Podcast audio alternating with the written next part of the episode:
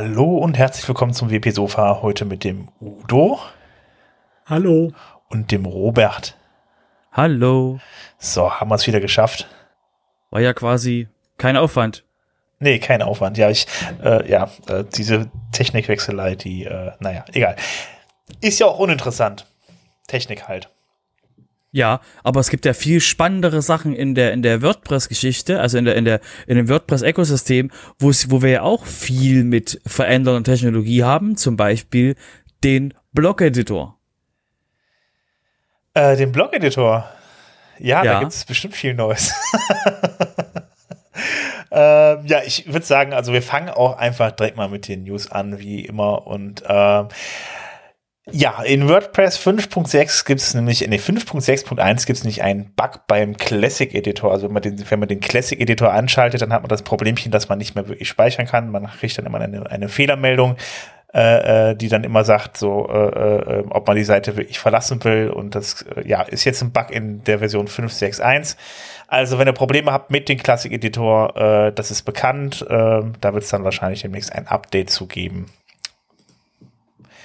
Ja, das ist eine Kleinigkeit zu, zu einem alten Release. Ähm, dann haben wir noch ein Update zum kommenden Release, nämlich zu WordPress 5.7. Da ist nämlich der, äh, das äh, jQuery Update, was jetzt ja insgesamt schon seit drei Versionen unterwegs ist, ähm, ja, das ist jetzt, das wird damit dann halt voll, äh, vollendet. Dann soll dann halt eben die äh, äh neue äh, äh, jQuery Migration äh, Funktion aus der neuen Version mit reingebracht werden.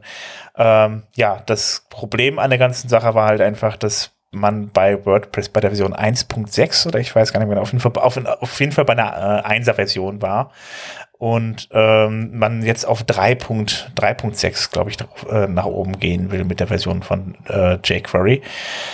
Ähm, ja, äh, dann sollte das mit der nächsten Version auch abgeschlossen sein. Was halt eben passieren kann, ist, da sehr, sehr, sehr viele Plugins und Themes jQuery nutzen, ähm, dass es dann halt eben bei einigen Plugins und Themes auch krachen wird. Man hat dem Ganzen natürlich jetzt drei Versionen Zeit, drei Versionen von WordPress Zeit gegeben.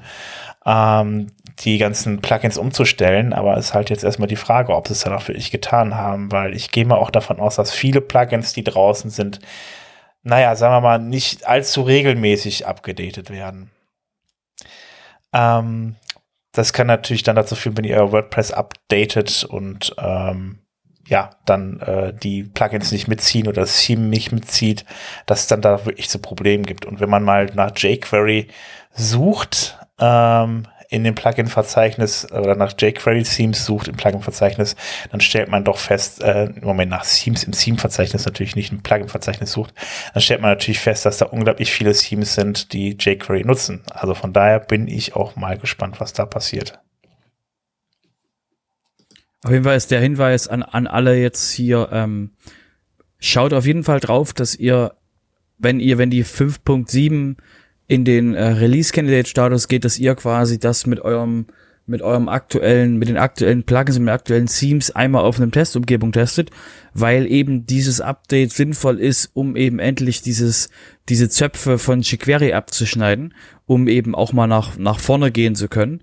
Und deswegen eben der Hinweis an alle, ähm, bitte testet eure eure Installation mit der neuesten Version von WordPress auf einem Testsystem. Genau, es gibt halt zwei Möglichkeiten. Es gibt das Admin, den Admin-Bereich, den könnt ihr durchtesten. Der betrifft jetzt, den, den, der betrifft jetzt natürlich nicht den Bereich, äh, den Leute besuchen, ähm, ähm, aber äh, ähm, ja, das kann halt passieren, dass da irgendwelche Sachen, irgendwelche Funktionen, irgendwelche Felder nicht mehr aufgehen, dass ihr irgendwelche Daten nicht mehr eingeben könnt oder ähnliches. Ähm, Im Frontend kann euch das genauso passieren, dass da irgendwelche Funktionen nicht mehr äh, funktionieren, wo es so ein bisschen Animationen gibt und ähnliches. Also von daher guckt es einfach mal durch, klickt es mal alles durch, ob das auch alles funktioniert. Macht auf jeden Fall äh, ja Sinn, wenn ihr wollt, dass eure Seite weiterhin gut funktioniert. Aber wer will das schon? Ja, wer will das schon, das ist schon richtig. Gut, in WordPress 5.7 kommt auch noch ein wenig mehr. Da gibt es nämlich Änderungen am Login und äh, Re Registrierungsscreen. Äh, unter anderem äh, gibt es dann neue Buttons. Das sieht nicht mehr aus äh, wie gewohnt. Äh, da sind nämlich jetzt die Buttons Passwort generieren und Passwort speichern. Die kommen dann da rein, das Ganze ein bisschen eindeutiger machen, äh, zu machen und dass man sich dann halt eben dann da Passwörter generieren kann. Außerdem gibt's noch äh, für die Programmierer einen Filter, der heißt Lost Password User Data, damit man halt eben dann äh, beispielsweise dann äh, die, die, die User mit, äh, auf die User zugreifen kann und dann halt eben entsprechende Kastenvalidierungen rein, rein programmieren kann, dass man da zusätzliche Validierungen hat.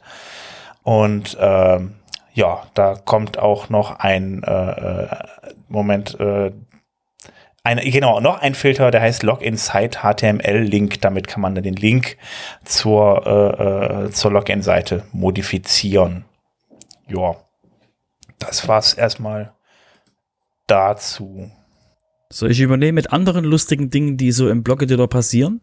Kannst du gerne machen. Ich bin jetzt äh, gerade ein wenig durcheinander hier. Ja, ja, mach du mal. Genau, also wir hatten, es gibt äh, sonst bei 5.7 und in der Zukunft gibt's ähm, sehr spannende Dinge, die wir euch auf jeden Fall nicht vorenthalten wollen.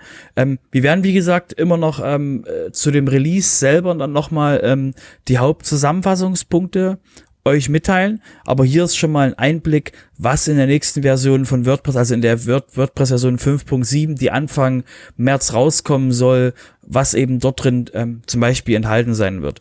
Ähm, ein großer, ein großer Punkt ist die Geschichte, dass die, dass der, dass der Block-Editor auch zu den Widgets kommt. Und zwar ist das jetzt keine Funktion, die, ähm, die jetzt auf, die jetzt im WordPress selber was hat, sondern es ist eine Funktion, die im Block-Editor ist. Deswegen alle, alle Bugs und sonstige, sonstige Sachen, ein Feature-Request, die ihr dort habt, müssen quasi bei dem im Gutenberg-Plugin abgeliefert werden. Ähm, die Idee dahinter ist, dass der, dass man dem Developer es ermöglichen will, also den Personen, die entwickeln, es ermöglichen will, die bevor sie, bevor die Full-Site-Editing-Funktion angeschalten wird und die benutzt werden kann, gibt's ja immer noch ganz viele alte Geschichten, die ähm, eben auf Widgets basieren, wo eben in Widgets der komplette, die komplette Verwaltung von der Sidebar zum Beispiel drin stattfindet.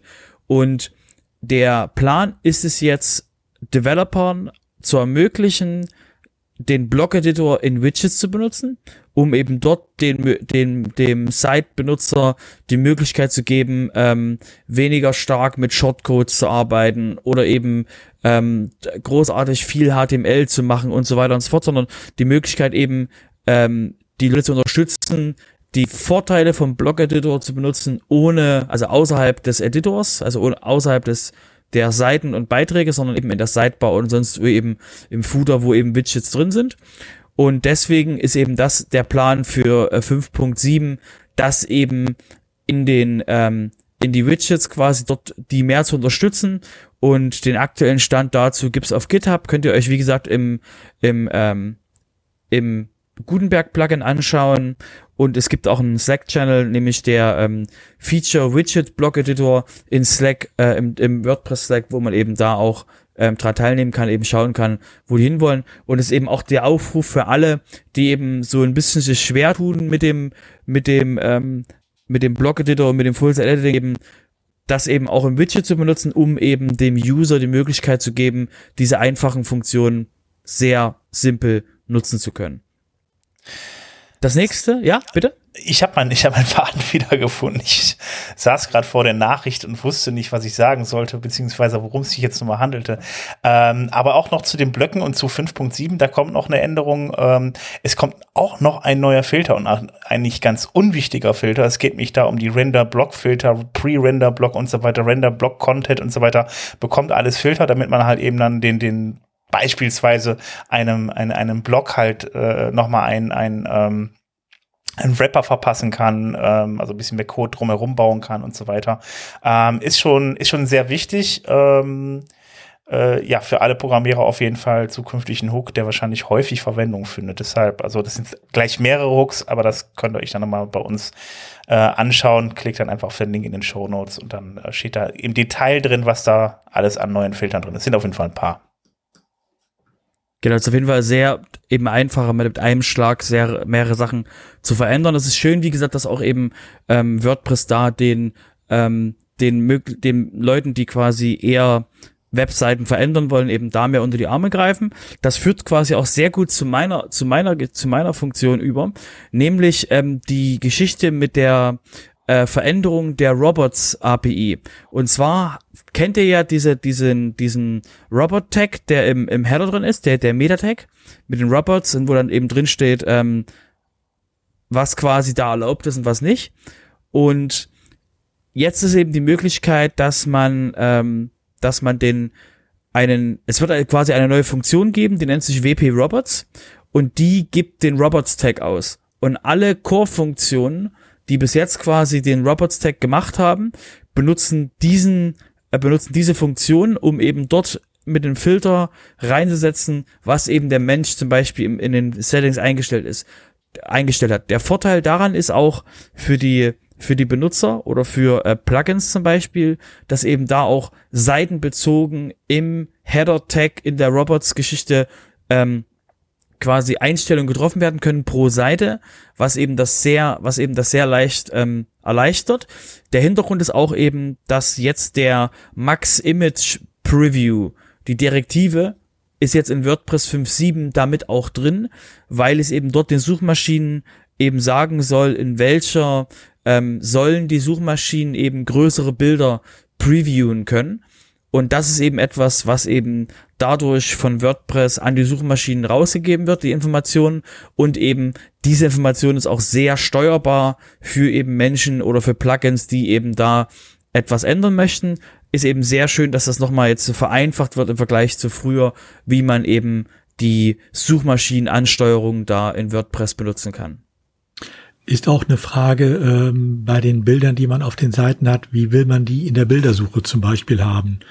Ähm, nicht jeder möchte ja seine Bilder auch da drin haben. Äh, wenn man hier natürlich sagt, äh, du kannst die Bilder auch in großen Auflösungen äh, äh, für deine Zwecke speichern, Google, dann äh, ist das natürlich auch die Erlaubnis, das da zu machen. Äh, wenn man das nicht will, muss man hier halt entsprechende kleine Größen einstellen äh, und ist dann nicht ganz sicher vor der Bildersuche, aber kann es da natürlich auch abmildern, für den Fall, dass man da nicht rein möchte. Zum Beispiel, wenn man Stockfotos verwendet oder so. Genau, also wie das sehr, sehr nützliche Funktion, die jetzt endlich auch in, in WordPress mit drin ist. Ähm, kommen wir zu einer anderen Geschichte, die auch mit, ähm, mit Browsern und ähm, User Experience zu tun hat. Nämlich ähm, in WordPress 5.7 bekommen iFrames den Parameter lazy hinzugefügt, also loading lazy, was dazu führt, dass ähm, eben auch diese lazy load Funktion im Browser auch für iFrames benutzt werden kann, was eben wiederum zur zur gefühlten Performance zur, der Seite beiträgt. Ähm, das betrifft aktuell nur iFrames, die eine die eine definiert die definierte Breite und Höhe haben, um eben dafür zu sorgen, dass nicht ähm, per Lazy Loading dann plötzlich die Seite springt. Also im Sinne von, dass eben dort dann plötzlich ähm, ähm, das, das Layout quasi sehr, sich sehr, sehr dynamisch plötzlich ähm, etwas nachgeladen wird. Ähm, und das betrifft auch die, die, ähm, die O-Embed-Geschichten. Aktuell ähm, würde das quasi für die Post-Content, Post-Excerpt und, und Text-Widgets würde das ähm, eingefügt werden. Ähm, und das ist eben auch nochmal ein Hinweis für, für euch, die ihr das quasi, ähm, die ihr externe Sachen einbindet. Ähm, das könnt ihr halt auch mit benutzen, um eben dem User nochmal ein Gefühl von Geschwindigkeit auf der Seite zu geben, falls ihr wirklich einen iFrame habt und der eben nachträglich eingebunden werden kann. Ja, klingt doch wie sehr gute News, würde ich sagen, im Bereich von, von Suchmaschinenoptimierung.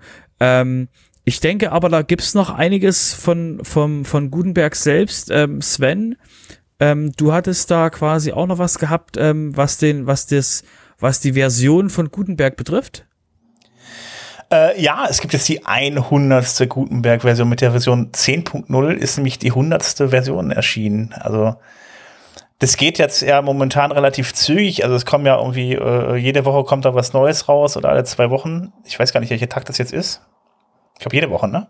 Ich habe es auch im Faden verloren, wann, wann, wann wie oft Gutenberg rauskommt. genau. Ich glaube, alle zwei Wochen war's. Ja, genau. Auf jeden Fall, äh, äh, ja, mittlerweile sind wir da bei Version 100 angekommen. Da ist jetzt auch nichts großartig Dolles drin, wie man vielleicht vermutet, wenn die hundertste Version rauskommt. Ähm, es sind halt wieder kleine Verbesserungen. Äh, äh, ähm, bei den, äh, es gibt wieder kleine Verbesserungen. Es gibt äh, eine leichte Erweiterung der APIs, Bugfixes ähm, und der größte Teil der Änderungen ist bei den Experimenten. Also das gerade was so Zeiteditor und so weiter betrifft, da kann man das kann man ja mal anschalten. Soll ja auch demnächst dann in die äh, in WordPress reinkommen und äh, äh, auf jeden Fall äh, da äh, passiert jetzt am meisten. Das kann man dann im Admin anschalten, die Experimente und dann könnt ihr euch das dann da schon mal anschauen. Ähm, ja, aber wirklich große Änderungen gibt's denn da jetzt nichts. Also nichts, was jetzt dann in die 5.7 reinkommt. Das war dann die 5.8, wo dann halt eben äh, die, äh, der, die, die, die, das Full-Site-Editing reinkommt. Genau, Stichwort Full-Site-Editing. Schön, dass du mir die Brücke baust. Und zwar äh, gab es jetzt noch mal einen Call von den von den Core-Leuten, dass Mensch, dass sie Menschen brauchen, die ähm, Dinge testen. Und zwar geht es nicht darum, dass ihr jetzt quasi Tests schreiben sollt. Das kommt später. Da haben wir auch gleich noch was. Sondern es geht darum, dass die dass das Full-Site-Editing-Programm, die rufen gerade auf, dass sie Menschen brauchen, die, ähm, die einmal eine Seite mit Blöcken bauen. Und zwar geht es darum, dass eben, ähm, es gibt hier ein Testszenario, was sie, was sie da aufgelistet haben. Und was sie wissen wollen, ist eben, wenn ihr diesen, wenn ihr diesen Test, wenn ihr diesen Test ablauft und eben eine Seite, also eine Seite erstellt, dort einen Block einbaut mit einem 70-30 Column Block und dort quasi Dinge einfügt und so weiter und so fort, dass ihr quasi ähm, Sachen euch sagen sollt, okay, ähm, funktioniert das, wenn ihr nur, wenn ihr nur die Tastatur benutzt habt? Funktioniert das quasi, äh, ist irgendwas quasi mal kaputt gegangen? Äh, gab es irgendwie ein Verhalten, was ihr nicht, was ihr nicht haben wolltet? Und diesen, diesen Workflow sollte bitte ablaufen. Für euch, die, die quasi dort daran interessiert sind, Feedback zurück zum Projekt zu geben. Und das Feedback ähm, bitte bis zum 5. März 2021 ähm, dem Projekt zurückgeben um eben zu helfen, wie das zukünftig quasi ähm, abgearbeitet werden kann und wie die Menschen vom WordPress-Projekt da ähm, mit eurer Hilfe das, Pro das Projekt, also das, das den Blog-Editor besser machen können. Finde ich eine sehr schöne Geschichte, eben äh, ähm, als User dem Projekt etwas zurückzugeben. Ja, dann kannst du quasi direkt die nächste News machen. Mhm, kann ich, kann ich tun. Habe ich übrigens auch mitgekriegt gerade. Ähm, ich versuche mich zu bessern. Ich versuche mich zu bessern. Ähm, das nächste, was wir, was wir hatten, war, ähm, es war mal die Frage im Raum, schaffen wir denn eigentlich die WordPress-Releases? Weil die, das, der WordPress-Release-Cycle, den wir hatten, alle drei Monate ein neues Release, der wurde ja mal jetzt im, im letzten physikalischen WordCamp US wurde das mal festgenagelt, hat mal die Francesca mal gefragt, können wir mich mal einen nachvollziehbaren Work-Schedule machen, also einen Release-Schedule und das hat quasi auf sehr gute Resonanz gestoßen und deswegen wurde auf der Release-Cycle-Seite, auf der Roadmap-Seite von WordPress wurde einmal ausformuliert, wann denn die Releases sein sollen. Und die Frage war jetzt nochmal, ähm, die eben ähm, die äh, ähm, Josepha da aufgemacht hat, war, dass wir eben als WordPress-Projekt gerade ein bisschen langsamer sind, was die, was die Erstkontributoren und was eben die Menschen betrifft, die eben ähm, am Projekt mitarbeiten. Das war früher immer so gewesen, dass durch die In-Person-Events auf der ganzen Welt, also nennt sich WordCamps zum Beispiel und die Contributor Days, dass eben dort mehr Fahrt aufgenommen wurde für das Projekt. Und da die jetzt weggefallen sind seit über einem Jahr, hat er auch ein bisschen nachgelassen, wie die Leute sich quasi beteiligen am Projekt. Und das hat wiederum dafür, dafür gesorgt, dass eben, dass für viele Menschen eben die Arbeit am WordPress-Projekt mehr aufreibender ist als vorher. Und dass wir eben dazu führen, dass Menschen eben ausbrennen an der Stelle. Und die Konsequenz davon war, ähm, dass die Frage gestellt wurde, okay, was können wir am besten tun? Soll es weniger Releases sein? Sollen wir quasi ähm, es anders angehen? Ist da, ist da eine Rückmeldung von den, von den Firmen und von den Menschen, die quasi ähm, contributen, Gibt es da irgendwas? Und da gab es verschiedene Menschen, die sich an der Diskussion beteiligt haben. Und äh, die einen haben her hervorgehoben, wie schön das ist als ähm, Firma oder als professioneller arbeitende Person mit WordPress genau zu wissen, wann ein Release kommt, um eben den eigenen Kalender dort darauf auf, auszurichten. Das war jetzt zum Beispiel der Ryan McHugh von, von HumanMate hat das hervorgehoben, dass es eben für ihn und für seine Firma sehr gut ist, das zu tun. Andere haben eben gesagt, dass es sehr schwer ist, ähm, mit dieser rigiden Release-Cycle von drei Monaten eben da Schritt zu halten, um dem Projekt zu helfen. Die Konsequenz davon war jetzt gewesen von dieser Diskussion, dass die alle zukünftigen Release-Cycles jetzt erstmal auf äh, To Be Announced umgestellt wurden und nicht mehr ein festes, einen festen Eintrag haben, sondern dass eben da sich die WordPress-Community jetzt mal dann später Zeit nimmt, um zu gucken, okay, wann releasen wir und dass eben jetzt ein bisschen da die, die, dieser Druck raus ist, den die Leute aus dem Projekt haben. Halte ich für eine gute Idee. Ja, das, ich, haben sich nicht, war das nicht vor kurzem erst irgendwie, dass man das umgestellt hat? Oder vertue ich mich da jetzt gerade? Ja, das, das, also vor kurzem richtig. Wir, wir hatten, wie gesagt, ähm, in einer alten Sofa-Folge hatten wir das Thema gehabt, dass die auf dem WordCamp US die Frage gestellt wurde, ähm, können wir das nicht mal nachvollziehbarer machen für Menschen draußen? Und das hat dafür gesorgt, dass eben im, auf der Roadmap-Seite diese Release, diese Release-Cycles quasi aufgelistet wurden. Und das hat eben jetzt ähm, dadurch wir eben gemerkt haben als Projekt, dass es nicht ganz einfach wird mit den mit den Menschen quasi, weil sie weil sie wirklich überlastet sind an der Stelle, ähm, dass eben da jetzt der der Druck ein bisschen rausgenommen wird. Genau, finde ich eine gute Geschichte. Ja, macht ja auch Sinn, wenn das jetzt momentan so ist, dass dann irgendwie, wenn die Leute überlastet sind, macht es ja dann auch keinen Sinn. Genau, also weil das eben, es steht zwar, es steht zwar noch im, im ähm, in der Roadmap drin, dass eben die ähm, 5.8 im Juni rauskommen soll und die 5.9 im September, aber dass wir eben ein bisschen mehr ähm, dass ähm, der den Druck halt wirklich für die für die Menschen ähm, nicht mehr so nicht mehr so hoch haben, weil eben wirklich, weil wir eigentlich wurde der Kalender trotz Corona nicht verändert, was eine ziemlich gewagte Aussage ist.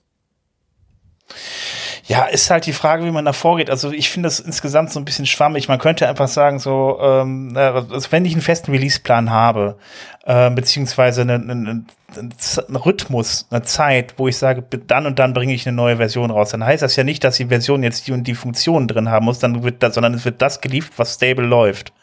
So, und das, so kann man das natürlich mit festen Release-Dates machen. Ansonsten ist das immer schwierig, halt eben alles auf einen Schlag rauszuhauen, wenn du dann sagst, pass auf, bis dann und dann haben wir dann halt eben dann da auch alles fertig. Gerade bei so einem Open-Source-Projekt.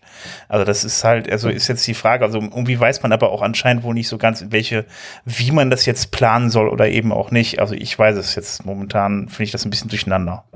Ja, ich glaube, das ist auch das eigentliche Problem. Äh, auf der einen Seite wollte man feste Releases haben, äh, also feste Release-Termine haben.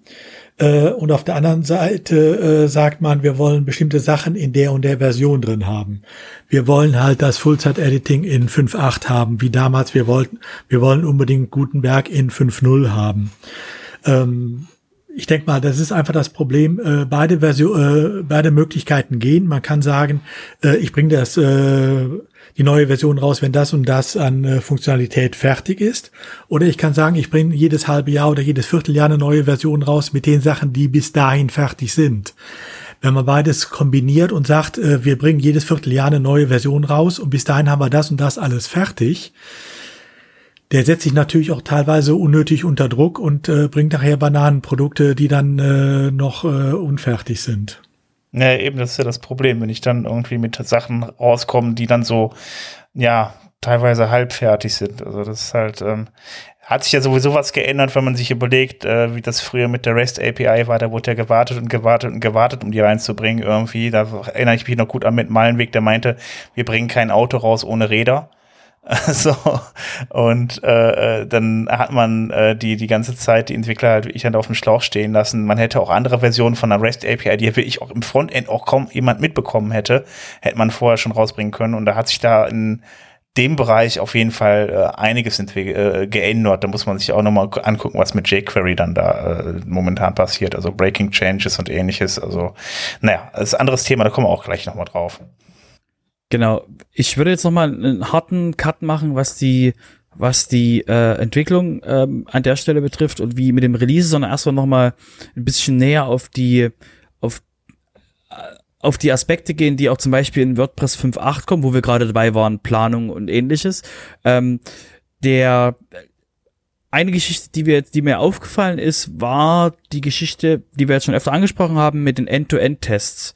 Und zwar gibt es ja die Möglichkeit, dass man den WordPress-Code, der eben im, im Blog-Editor drin ist, den muss man ja irgendwie testen können. Das heißt, wir haben dieses ähm, Hallo lieber, hallo lieber äh, Contributor, bitte ähm, arbeitet mal mit dem Plugin und gibt uns, ähm, gibt uns mit eben, ob es da Probleme gibt beim Benutzen, was wir vorhin hatten mit dem äh, Call für Menschen, die eben dem WordPress-Projekt mal eben zeigen, ob es beim Full, also beim, beim Benutzen vom Full-Editing quasi Probleme gibt.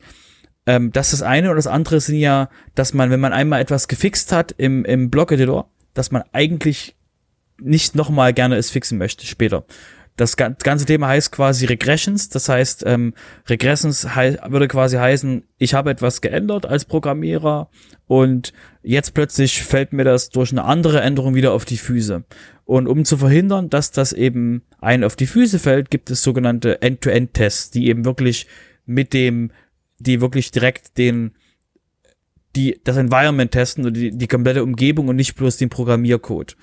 Und da hat jetzt quasi einer aus dem aus dem WordPress-Projekt einmal eine, eine halbe Stunde ein Video mit anderen Leuten gemacht, um eben einmal zu zeigen, wie man einen End-to-End-Test für den Blog-Editor schreibt, wie man eben da die Funktionen benutzt, die, die im Blog-Editor mit drin sind, also die schon ähm, fürs, für das End-to-End-Testing quasi schon mit da sind, wie Beitrag neu an, anlegen und so weiter und so fort. Und äh, das ist quasi für mich ein sehr spannendes Thema für alle Menschen, die quasi wissen wollen, wie man mit dem Editor arbeitet, wie man vielleicht da auch Programmiercode schreibt, den man dann nicht nochmal schreiben muss, weil sich irgendwas geändert hat, sondern dass man eben wirklich anfängt, visuelle Tests zu schreiben und eben dort das Test-Framework zu benutzen, was eben bei WordPress dabei liegt. Finde ich, wie gesagt, eine sehr, eine sehr interessante Geschichte für alle, die ähm, eben mehr mit dem Editor arbeiten und die eben nicht alles doppelt machen wollen, wenn sie quasi was geschrieben haben und das nochmal neu bauen müssen. Wäre das was für dich, Sven?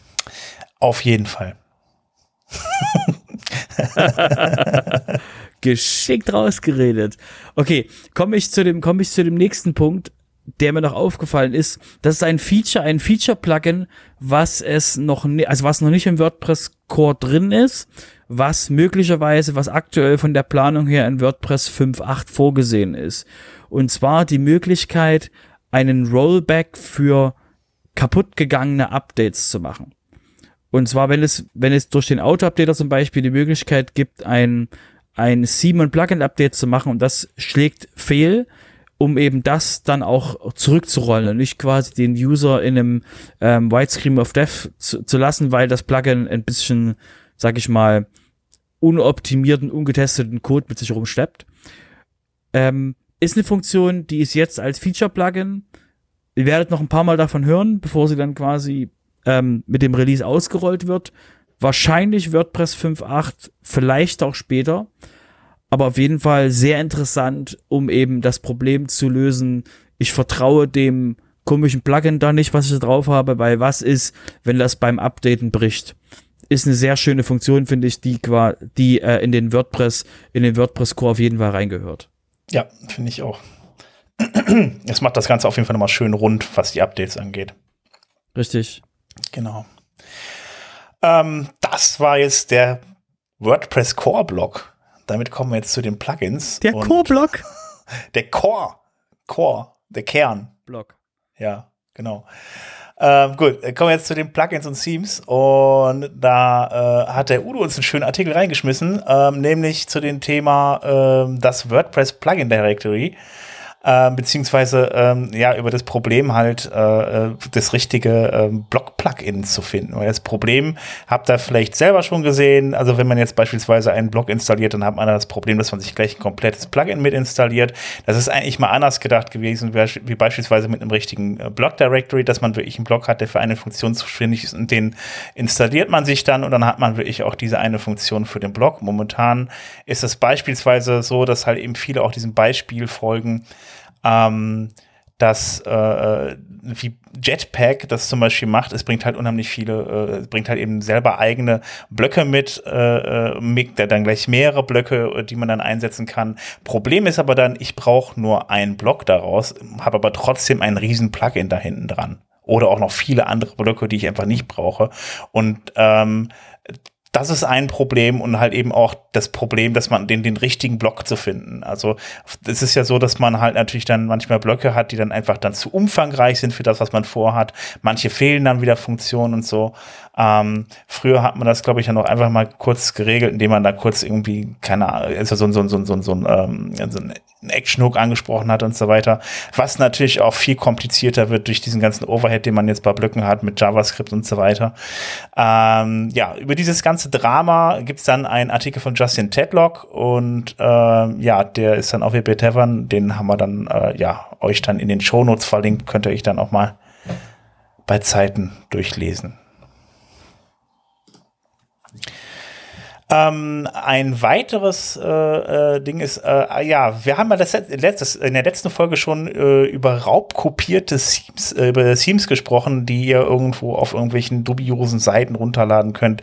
Also äh, Themes, die beispielsweise äh, die kostenpflichtig waren und dann irgendwo zum Download, sei es über Torrent oder irgendwelche ja, äh, dubiosen Seiten halt eben ist.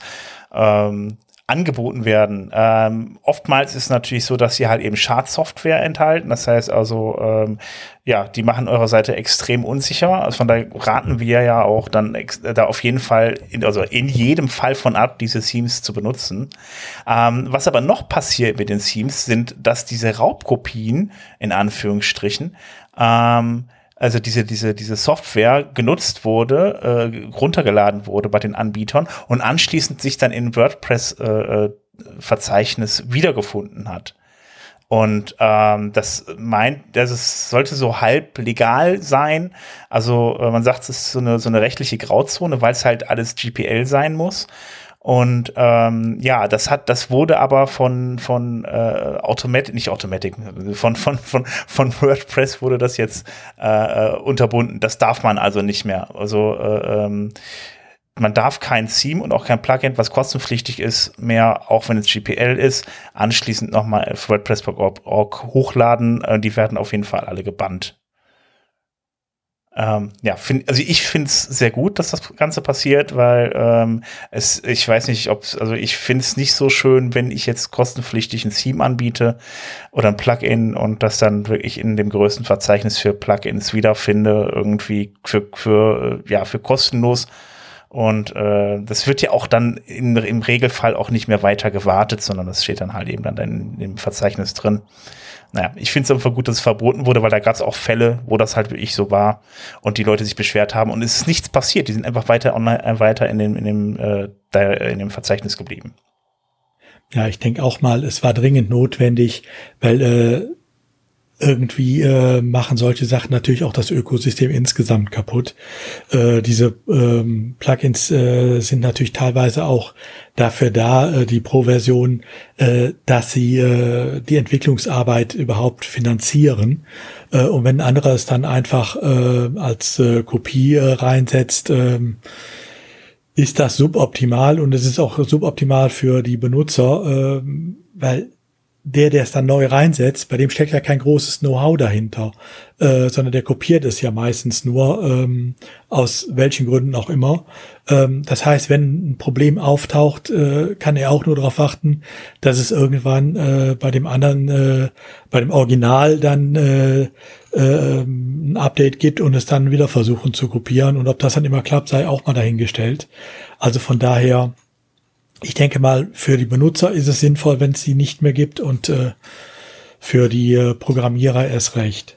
Ja, eben. Wie gesagt, also ist halt gerade die Sache, dass die äh, ähm, dass da wirklich, da leben Leute von, die da wirklich Stunden an Zeit reingesteckt haben. Wenn es, wenn es ihr privates Hobby-Ding ist, was sie dann da äh, irgendwie dann da äh, zur Verfügung stellen, ist das die eine Sache.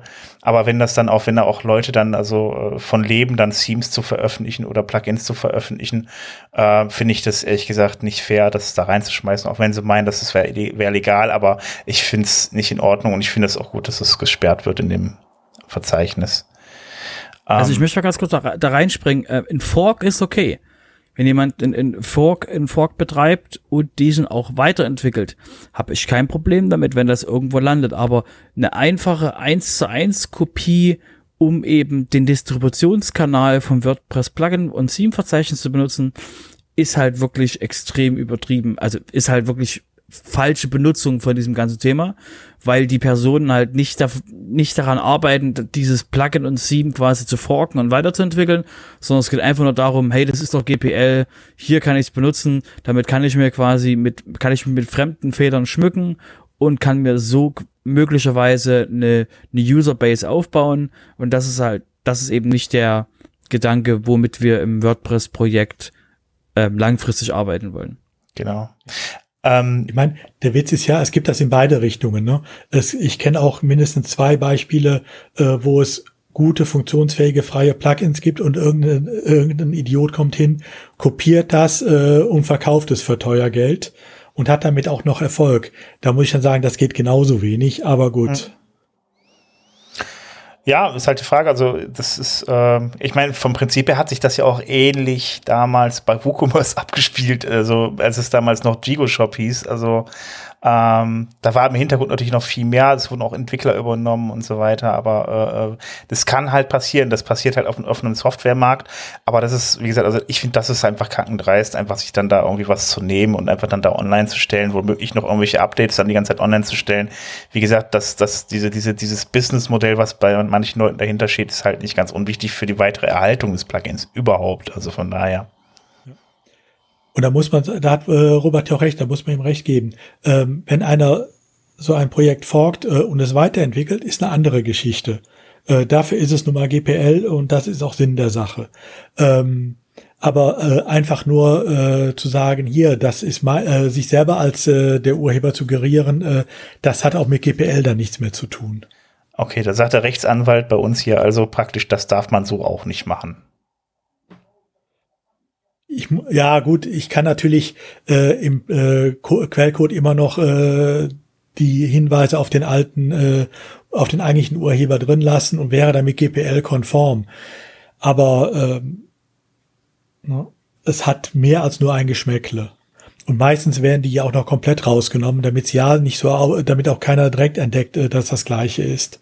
Ja. Ähm, und äh, spätestens dann äh, ist es weit jenseits der Grenze. Gut, ähm, ja, wenn man sich das so mit den Raubkopieren anhört, mit den Themes, die irgendwo landen und äh, den Plugins, die irgendwo landen auf irgendwelchen dubiosen Internetseiten, ähm, kann man auch ganz gut verstehen, dass es einen Trend zu Software-as-a-Service-Diensten gibt. Ähm, es gibt nämlich noch äh, ähm, ein, ein äh, weiteres Plugin, das äh, ähm, WP Feedback Plugin äh, von äh, ähm, Atarim Moment, jetzt habe ich gerade das Fenster verloren. Ähm, Moment, das, das, äh, beziehungsweise es wird, wird äh, zu Atarim umbenannt und ähm, ja, das Ganze äh, wird nicht nur umbenannt, sondern das wird zu einem Software as a Service. Das heißt also, die gehen praktisch dann aus diesem WordPress-Plugin-Universum fast ganz raus. Und es wird dann einfach nur noch so, äh, ein Teil wird dann halt eben irgendwie äh, als, als Software as a Service gemacht und der andere Teil läuft über das Plugin, um es überhaupt noch in WordPress einbinden zu können. Ja, äh, ja, Trend, ja, also ich es ist ja nicht das erste Plugin, was jetzt in die Richtung geht. Und ähm, ich finde es ehrlich gesagt nicht so schön. Ich mag solche Plugins nicht unbedingt, die äh, vorgeben, ein Plugin zu sein und im Endeffekt hintenrum nur einen Dienst anbieten. Ähm, das ist, macht mich häufig den Eindruck, irgendwie, es wäre tatsächlich ein richtiges Plugin, aber stattdessen hat man dann wirklich einfach nur einen größten Teil irgendwie irgendeinen Dienst von irgendwo eingebunden. Ich finde es auch, ehrlich gesagt, in dem Punkt bedenklich, dass man halt irgendwie dann auch wieder bei irgendjemanden irgendwas äh, drauf hat auf einem Server, der eventuell dann auch wieder nicht in Europa, sondern in den USA irgendwo gehostet ist. Man weiß nicht, welche Daten erhoben werden und so weiter. Ähm, da, ist, da ist der Udo sicherlich auch wieder sehr begeistert von, von sowas, oder? Ja, besonders in dem konkreten Fall, auf den du anspielst, äh, da geht es um ein Feedback-Plugin. Das heißt, äh, da werden entsprechende Feedbacks äh, abgefragt, da wird ein Name, eine E-Mail-Adresse abgefragt, also auch personenbezogene Daten. Äh, das Ganze geschieht ohne jegliche Auftragsverarbeitung, äh, äh, Vereinbarung. Äh, das geschieht auf Servern, von denen wir gar nicht wissen, wo sie stehen. Ähm? Und da, äh, das sind vor allen Dingen, das sind auch Dienste, wo ich mich frage, wofür brauche ich da einen SASS-Dienst? Äh, das kann ich genauso gut selber realisieren. Da muss Solche SAS-Dienste haben sicherlich ihren Sinn bei Newslettern und auch bei, äh, von mir aus auch noch bei Analytics-Diensten und so. Aber gerade bei sowas, also da frage ich mich, ob das sein muss. Das kann, da kann ich euch quasi da, also weil wir mit denen schon Kontakt hatten, ähm, die, der, der, An, der Ansatz ist ein anderer. Ähm, der, warum, also die sind quasi als WordPress-Plugin gestartet, wo alles auf der einen Seite ablief. Also quasi, wo ähm, alle Eingaben, also ganz kurz, um, um die anderen abzuholen, ähm, was, um welches Plugin wir eigentlich reden. WP Feedback, wie es ehemals hieß und jetzt eben Atarim, ähm, ist ein Plugin, womit der Kunde, der eben programmiertechnisch nichts machen kann, auf der Seite Feedback hinterlassen kann. Dass ihr quasi keine E-Mail kriegt, wo drin steht, auf Seite, auf Seite Kontakt ist links oben, ähm, ist links irgendwas komisch, bitte größer machen, sondern die Person, euer Kunde kann direkt auf der Seite seinen Text ändern und sagen, also, oder die, an der Stelle genau markieren, das hier, das hier, das hier soll größer sein. Oder das da drüben ein Stück weiter auseinander. Das, das, der, die Möglichkeit dort ist eben wirklich, dass die, dass der Kunde und der Dienstleister zusammen an einem Stand vom Feedback zusammenarbeiten und Warum ist das, warum ist da eine SAS-Lösung im Hintergrund vollkommen nachvollziehbar?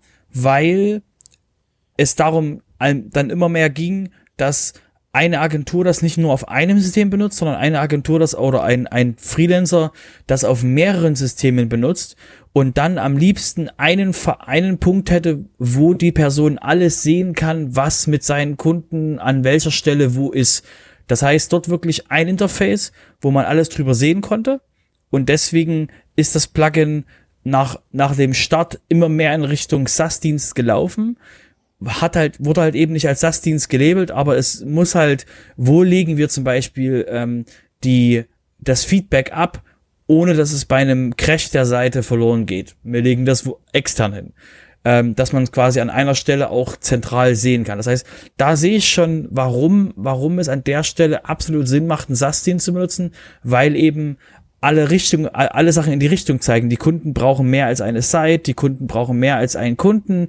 Also die, die, ähm, die Freelancer, die Kunden von den WP Feedback sind, wollen das auf mehr als einer Site oder mehr als einen Kunden benutzen. Aber die wollen eben zentral sehen, wo habe ich jetzt überall was zu tun, um eben dort auch den Stand zu haben und dort eben auch mit dem Kunden arbeiten zu können. Wie gesagt, äh, vollkommen nachvollziehbar für mich an der Stelle von diesem Plugin.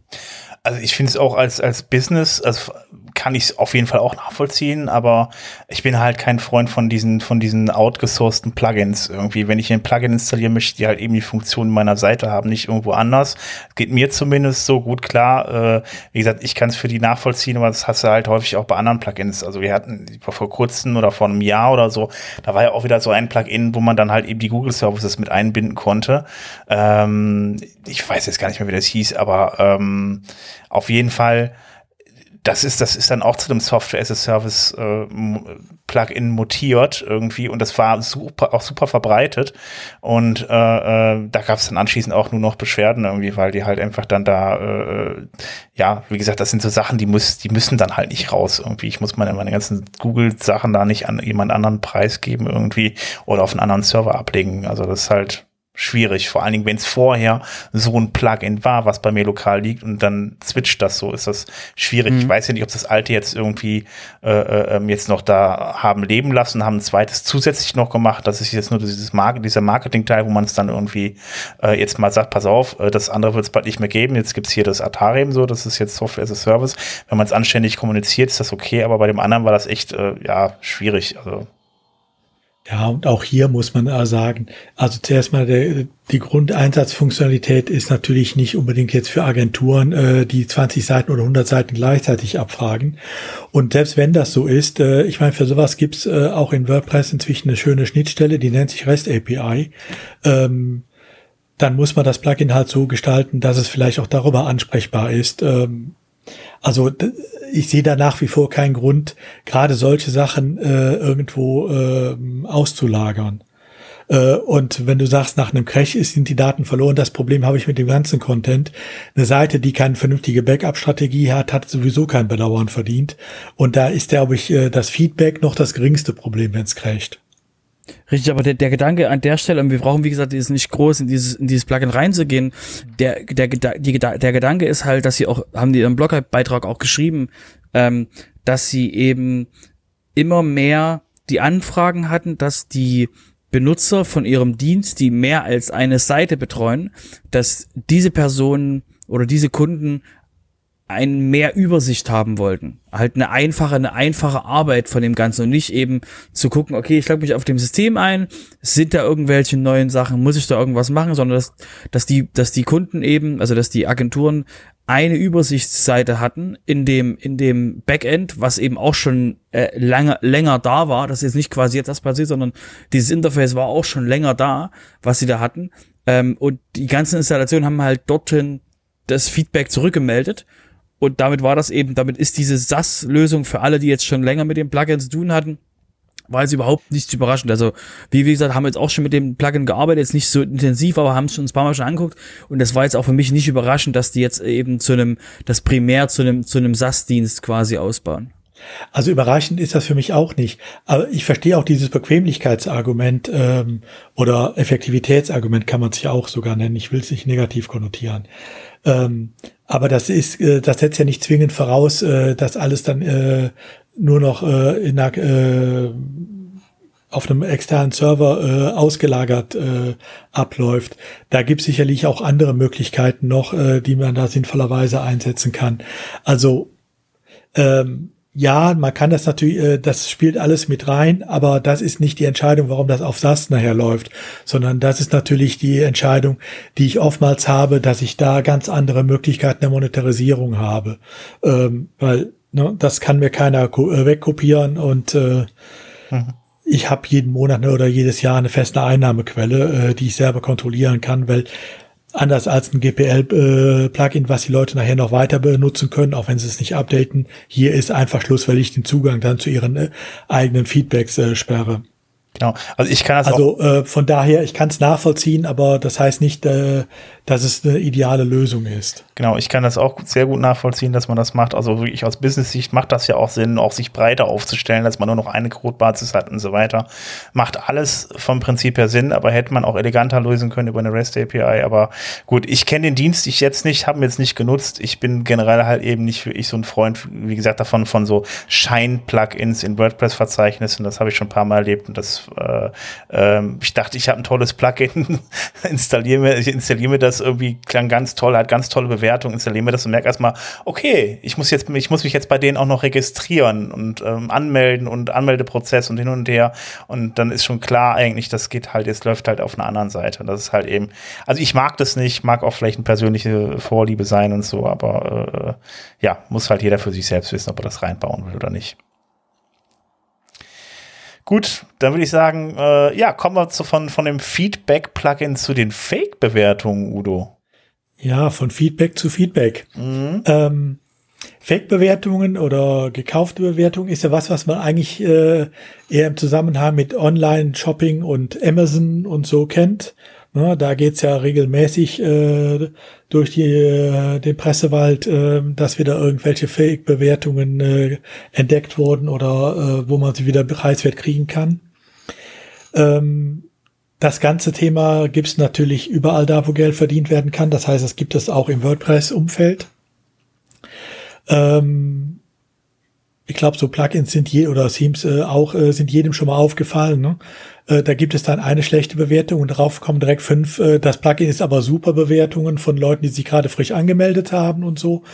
Ähm, es gibt jetzt wohl einen Fall ähm, im Plugin-Verzeichnis, also doch, da ist man auch so ein bisschen dahinterher, wenn auch nur eingeschränkt vielleicht, weil man einfach es auch äh, anders nicht schafft. Aber ähm, ein Fall, wo es besonders dreist war, das betraf das Accessibility-Plugin, ähm, wo dann sogar äh, es eine entsprechende Meldung äh, des äh, äh, entsprechenden äh, Plugin-Teams gab, äh, also das WordPress-Plugin-Teams, äh, dass sie da, ich glaube, 31 äh, fünf äh, Sterne Bewertungen und noch paar vier Sterne Bewertungen ähm, gelöscht haben. Einfach, ähm, weil es dann jemand doch zu dumm dreist betrieben hat. Ähm, sicherlich nur die Spitze eines Eisbergs, machen wir uns nichts vor.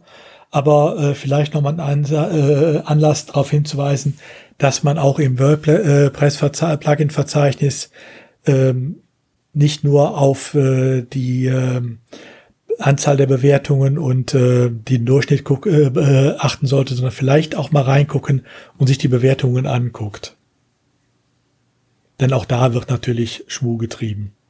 Aber ich meine, als Fake-Bewertung gilt ja auch eigentlich nur der, ich, wenn man einen neuen Benutzer anmeldet. Also nicht, wenn man nicht, wenn ich meine Benutzer jetzt aufrufe, äh, dass man bewertet, dass man bewerten lässt. Von Freunden oder wahrscheinlich eher nicht. Nee, Natürlich nicht. Wenn du mir sagst, ich soll äh, dein äh, Terraforms äh, bewerten und ich mache das, ist das keine Fake-Bewertung. Dann musst du allerdings auch damit äh, rechnen, dass ich dann auch wirklich das reinschreibe, was ich von dem äh, Plugin denke. Gut, wäre in dem Fall ja auch okay. Aber ähm, es gibt natürlich auch da äh, jede Menge äh, Schmu, den ich treiben kann. Ich kann natürlich äh, einfach neue äh, Accounts anlegen, irgendwelche Fake-Accounts auf gut Deutsch, die dann nur Bewertungen abgeben. Es gibt ein sehr bekanntes SEO-Plugin zum Beispiel, da ist das, äh, da äh, findet man das auch ständig. Ähm, aber ähm, das ist dann halt eine andere Kategorie. Ähm, da ähm, versucht man einfach auch zu täuschen. Ne, dass man versucht für sein eigenes Plugin oder sein eigenes Theme Bewertungen zu bekommen, geschenkt.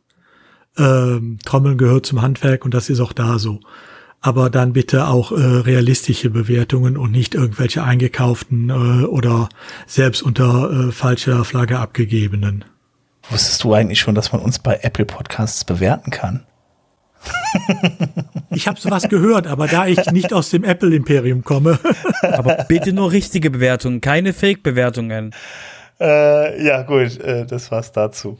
Also deshalb natürlich der Aufruf an alle, die uns gerade zuhören. Ähm, bei Apple Podcast kann man uns bewerten und wir freuen uns über jede Fünf-Sterne-Bewertung und jeden äh, netten Kommentar dort. das hast du schön gesagt. Aber nur, wenn ihr den Podcast auch anhört. Ja. Und Robert und ich versprechen auch, wenn wir 50 äh, positive Bewertungen auf eine Folge bekommen, wird die nächste Folge mindestens drei Stunden lang. Oh ja. Das wir haben euch extra noch News zurückgehalten. Das kann der Sven euch bestätigen. Wir haben jetzt extra die News zurückgehalten, weil wir, weil wir Sendung nicht so verlängern wollten. Ich dachte, du versprichst jetzt hier einen 24-Stunden-Marathon oder sowas. ich, ich, hätte ja, da hätte ich ja noch einen 48-Stunden-Marathon draus machen können. Geschnitten, muss, geschnitten werden muss es ja auch noch. Nö, das streamen wir dann einfach live über Twitch und dann reden wir einfach 24 Stunden lang über äh, den Blog-Editor und ähm, Drupal zum Beispiel und Joomla und die anderen CMS quasi, wie, wie toll, wie toll doch WordPress und wie schlecht doch WordPress im Vergleich zu denen ist. Ja, dann reaktivieren wir den Twitch-Account, dann geht's da auch weiter. Aber wir können, wir können genau genommen auch so einen 24-Stunden-Podcast sogar versprechen, weil die 50 Bewertungen kriegen wir eh nicht zusammen. da, Aber denke, jetzt kann ganz schnell kommen Bots zu machen, dann haben wir, genau, da kommen da jetzt die Bots und dann machen die ganz, ganz tolle Fake-Bewertungen und bam, müssen wir das machen. Pass auf, was du, was du versprichst. Gut, also bleiben wir mal bei den drei Stunden, wenn die 50 Bewertungen kommen. Gut. Ja, nach ähm, diesem eher negativen aus dem Plugin-Verzeichnis mal was Positives aus dem Theme-Verzeichnis. Ähm, Einige von euch kennen wahrscheinlich die Themes äh, vom Thomas Weichselbaum, Theme C. Äh, insbesondere Themes äh, für Nachrichtenseiten und so. Ähm, da sind äh, jetzt seit dem äh, seit unserer letzten Aufnahme äh, Updates rausgekommen für alle seine aktuellen Themes. Ähm, und das finde ich einfach deshalb auch erwähnenswert, nicht nur, weil er regelmäßig Updates rausbringt, ähm, sondern auch, ähm, weil er äh, jetzt äh, die neue Lösung von WordPress äh, für Google Fonts äh, eingesetzt hat. Äh, es gibt von äh, äh ein Webform Loader Package äh, des äh, Themes äh, Teams äh, von WordPress.org, äh, was jetzt äh, hier funktioniert. Das heißt, äh, er hat es tatsächlich jetzt geschafft, in allen seinen Themes ähm, alle Google Fonts verwendbar zu machen und sie werden lokal gehostet. Wow. Was äh, Datenschutzrecht, aber insbesondere auch performance-technisch natürlich eine super Lösung ist. Und ich denke, die ist durchaus ein Erwähnungswert, abgesehen davon, dass seine Themes natürlich auch klasse sind. Soweit der Werbeblock. Ähm, es gibt übrigens von ihm auch noch, und sollte man dann in dem Zusammenhang auch noch erwähnen, es gibt von ihm auch noch, ja noch äh, neben diesen New Themes auf CMC noch äh, German Themes, ähm, wo es jetzt auch neues äh, neues Theme gibt, äh, GT Basic was auch äh, kostenlos im, äh, in der Grundversion im ähm, Plugin im Theme-Verzeichnis von WordPress drin ist. Und ähm, das hat sich der äh, Justin Tedlock jetzt auf äh, Wippe Tavern nochmal angesehen und ist auch voll des Lobes. Aber jetzt genug des Werbeblocks. Ich nehme an, ich kenne da jemanden, der die Themes im Einsatz hat. Das, äh, ja, die CMC-Themes äh, laufen bei mir auf, ich glaube, inzwischen 120 Seiten. Ach, nur. Nur. die restlichen sind noch nicht umgestellt. Nein, also ähm, ich mache ja kein Hehl draus, dass ich von diesen Themes begeistert bin äh, und äh, sie auch wirklich gut einsetzen kann. Ich kenne die, ich, also ich habe jetzt zum ersten Mal davon gehört, aber ich mache auch nicht so viele News-Seiten, also von daher. Ja gut, ich meine, das heißt ja immer, äh, Themes werden sterben. Da gibt's ja so einen Apologeten, nicht wahr, Robert? Ähm, hm. der, wird, so, der wird schon zitiert so damit, das ist gut. ja. Der Sven war's. ja, das genau. hier sind halt Themes, die äh, zeigen, äh, wie man äh, auch äh, unter den jetzigen Bedingungen noch gut Themes äh, und auch erfolgreich äh, Themes schreiben kann. Und das finde ich dann durchaus auch eine Erwähnung wert. Ja, das stimmt. Dann ähm, kommen wir von den Themes nochmal weg zu den Plugins. Wir hatten uns das letzte Mal ja schon unterhalten über äh, äh, das äh, Newspack-Projekt von Automatic, äh, beziehungsweise von äh, WordPress.com äh, oder WordPress VIP. Ähm, die so ein Angebot erstellen aus Themes, äh, aus dem aus einem Theme, aus äh, entsprechenden Plugins äh, für äh, Newsseiten, ähm, kleinere und mittlere Newsseiten. Ähm, die ersten Teile aus äh, diesem äh, Projekt haben es jetzt auch schon ins ähm, normale WordPress-Verzeichnis geschafft. Also ähm, es war ja sowieso schon so, dass man auf GitHub äh, das alles einsehen konnte und äh, ähm, von dort auch aus auch äh, es dann runterladen und einsetzen konnte.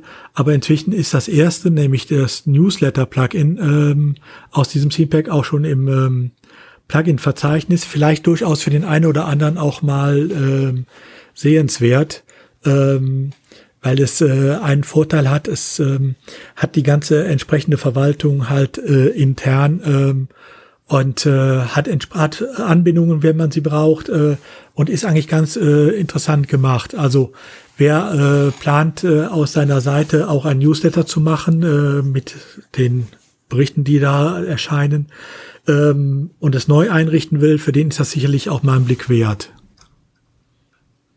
Da werden auch noch weitere Sachen kommen, aber das ist das, was halt inzwischen auch schon im äh, Plugin-Verzeichnis ist. So, jetzt haben wir auf jeden Fall alles für, für News-Seitenbetreiber mit drin gehabt. Genau. Und jetzt wieder zum normalen WordPress. Zum normalen, ja, normal, so normal. Wobei, das hört sich ja eigentlich komisch an zum normalen WordPress, denn das, worüber wir uns gerade unterhalten haben, ist ja genau genommen das, wo WordPress auch herkommt. Stimmt, so ist, aus der Blockwelt, ja, das ist ne? richtig. Äh, das, was äh, Blog-Funktionalität war, ist genau das, was Newsseiten ja auch heute noch brauchen. Das war mal normal, ja. Ja. Okay, dann wieder zurück zum heutigen Normal. Äh, zum heutigen Neu könnte ich auf jeden Fall überleiten. Ähm, also, ähm, ja, ihr kennt ja sicherlich, äh, habt ihr, habt ihr schon mal davon gehört, dass man äh, WordPress-Webseiten mittlerweile auch headless betreiben kann. Das heißt, man nutzt nicht mehr normale Themes, sondern man betreibt die ganze Seite über eine, über die, die, die API. In dem Fall geht es darum, dass es äh, ein Plugin gibt, das, äh, das die WordPress-Integration für Gatsby. Das wurde jetzt komplett neu programmiert und damit könnt ihr dann ähm, eure Webseite oder euer Theme bauen, ähm, das, was äh, das dann komplett über die die die äh, über die die API von WordPress läuft, also über ja nicht direkt über die REST API, ähm, sondern über die GraphQL API. Äh, dafür gibt's dann ein extra Plugin, das ihr euch dafür installieren müsst und dann könnt ihr dann da ähm, über GraphQL, ist eine spezielle ähm, Sprache, wo man die, die Daten von WordPress mit abfragen kann. Ähm, darüber bezieht dann äh, dieses Gatsby-Theme dann äh, äh, ähm, ja, die Daten, um es dann darzustellen. Das Ganze ist halt einfach dann ganz anders aufgebaut als ein bisheriges Theme, sodass man halt eben das Ganze, das Ganze läuft dann äh, mit mittels JavaScript und ähm, ja, so, ähm, sagen wir mal so, das ist so die Zukunft, was man so erwartet, wie dann WordPress in Zukunft funktionieren äh, soll, dass man sich die Daten alle über, äh, über, die, über die REST API holt und das Ganze irgendwie über ein Headless WordPress laufen lässt. Also das ist so, ja, State of the Art würde ich jetzt noch nicht sagen, aber auf jeden Fall so die Zukunft, wie man sie sich vorstellt, was das Theming angeht. Ähm, ja, ja eine Zukunft, wie man sie sich vorstellen könnte. Ja, ne? genau, eine Zukunft, äh, richtig. Das ist halt im Moment, äh, ich sag mal, äh, einfach äh, so eine Hype, äh, dass man sagt, wir trennen das Backend und das Frontend äh, und lassen die nur noch über die REST API und entsprechende JavaScripte äh, kommunizieren. Das kann man sicherlich so machen. Das hat auch bestimmte Vorteile. Es hat aber auch Nachteile.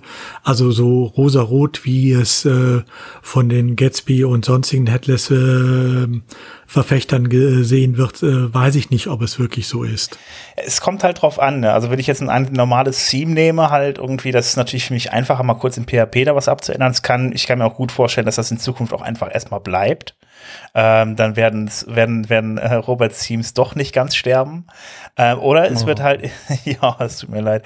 Ähm, oder aber ähm, es, es wird dann irgendwann komplett das ersetzen, weil wie gesagt, das, das Theming ist ja dann komplett anderes, komplett über JavaScript und die dann ganzen Dinge werden ja halt auch, halt auch anders geladen. Man kann halt dann einzelne Elemente nachladen auf der Seite. Man hat vom Prinzip erstmal die komplette Seite nachgeladen und, und holt sich dann nur noch kurz die Daten daraus aus dem, aus dem WordPress, die man gerade braucht, um welche Dinge äh, darzustellen. Also die äh, äh, es ist schon deutlich besser, was die Programmierung äh, angeht. Ähm, find, also ich zumindest auch, was die Performance angeht. Aber mal sehen, ob sich das überhaupt innerhalb von WordPress so in Zukunft zu 100 Prozent äh, integrieren wird. Gatsby, diese, diese WP-Integration von, von Gatsby ist halt so eine Sache, um es den Leuten leichter zu machen, dann Einstieg zu haben. Gut, das war äh, ja, es war die Sektion Plugins und Themes. Dann kommen wir zum Bereich Security und da gab es wieder ein, zwei äh, ja, äh, Probleme, unter anderem halt eben mit Ninja Forms. Und da gab es dann gleich vier Sicherheitslücken in dem äh, in, in Ninja Forms. Unter, unter anderem äh, gab es dann das Problem, dass man äh, dass man äh, CentWP ansprechen konnte und darüber halt eben ähm, äh, das E-Mail-Hijacking betreiben konnte, so dass man praktisch die E-Mails entführt und da seinen eigenen Content reinmacht oder zu bösartigen Seiten weiterleitet oder ähnliches. Ähm, dann gab's äh, gab's noch das äh, Remote Managing von Ninja Forms Add-ons, sodass man die halt eben an- und abstellen konnte und dann beispielsweise den, den Benutzer äh, beziehungsweise den Administrator der Seite halt eben dazu zwingen konnte, halt eben gewisse äh, äh, ähm, ja gewisse Einstellungen wieder vornehmen zu müssen, wo man dann auch den, den dann wieder praktisch ja wieder entführen konnte auf irgendwelche bösen Seiten. Ähm, eigentlich gilt es fast für alle Punkte irgendwie, ähm, auch für für dieses äh, die Sache, dass man dann beispielsweise den den die O aus äh, das, das, dieses, diese OAuth-Authentifikation wieder disconnecten konnte und dann hat man auch wieder den Admin in äh, die ja dazu gezwungen Änderungen vorzunehmen. Und ähm, ja, und dann gab es dann noch einen Redirect im OAuth Connection Prozess, sodass man dann da auch wieder jemand auf eine böse Seite weiterleiten konnte. Ja, äh, ja, diese, diese, diese Sicherheitslücken gab es. Ähm, jetzt ist mir nur nicht bekannt, ob es da schon ein Update für, Update für gab. Äh, wisst ihr das? Das habe ich mich jetzt nicht äh, mitbekommen, sondern ich habe nur die, die, die, die Lücken gelesen. Gut. Nicht bei mir. Okay, alles klar. Ähm, sind, das sind auf jeden Fall vier Sicherheitslücken. Ähm, die also ich habe gerade gesehen, Ninja Farms hat tatsächlich ein Update rausgebracht äh, inzwischen. Also wer äh, da äh, das letzte, äh, die letzte Version, die aktuelle Version eingespielt hat, ist auf der sicheren Seite wieder.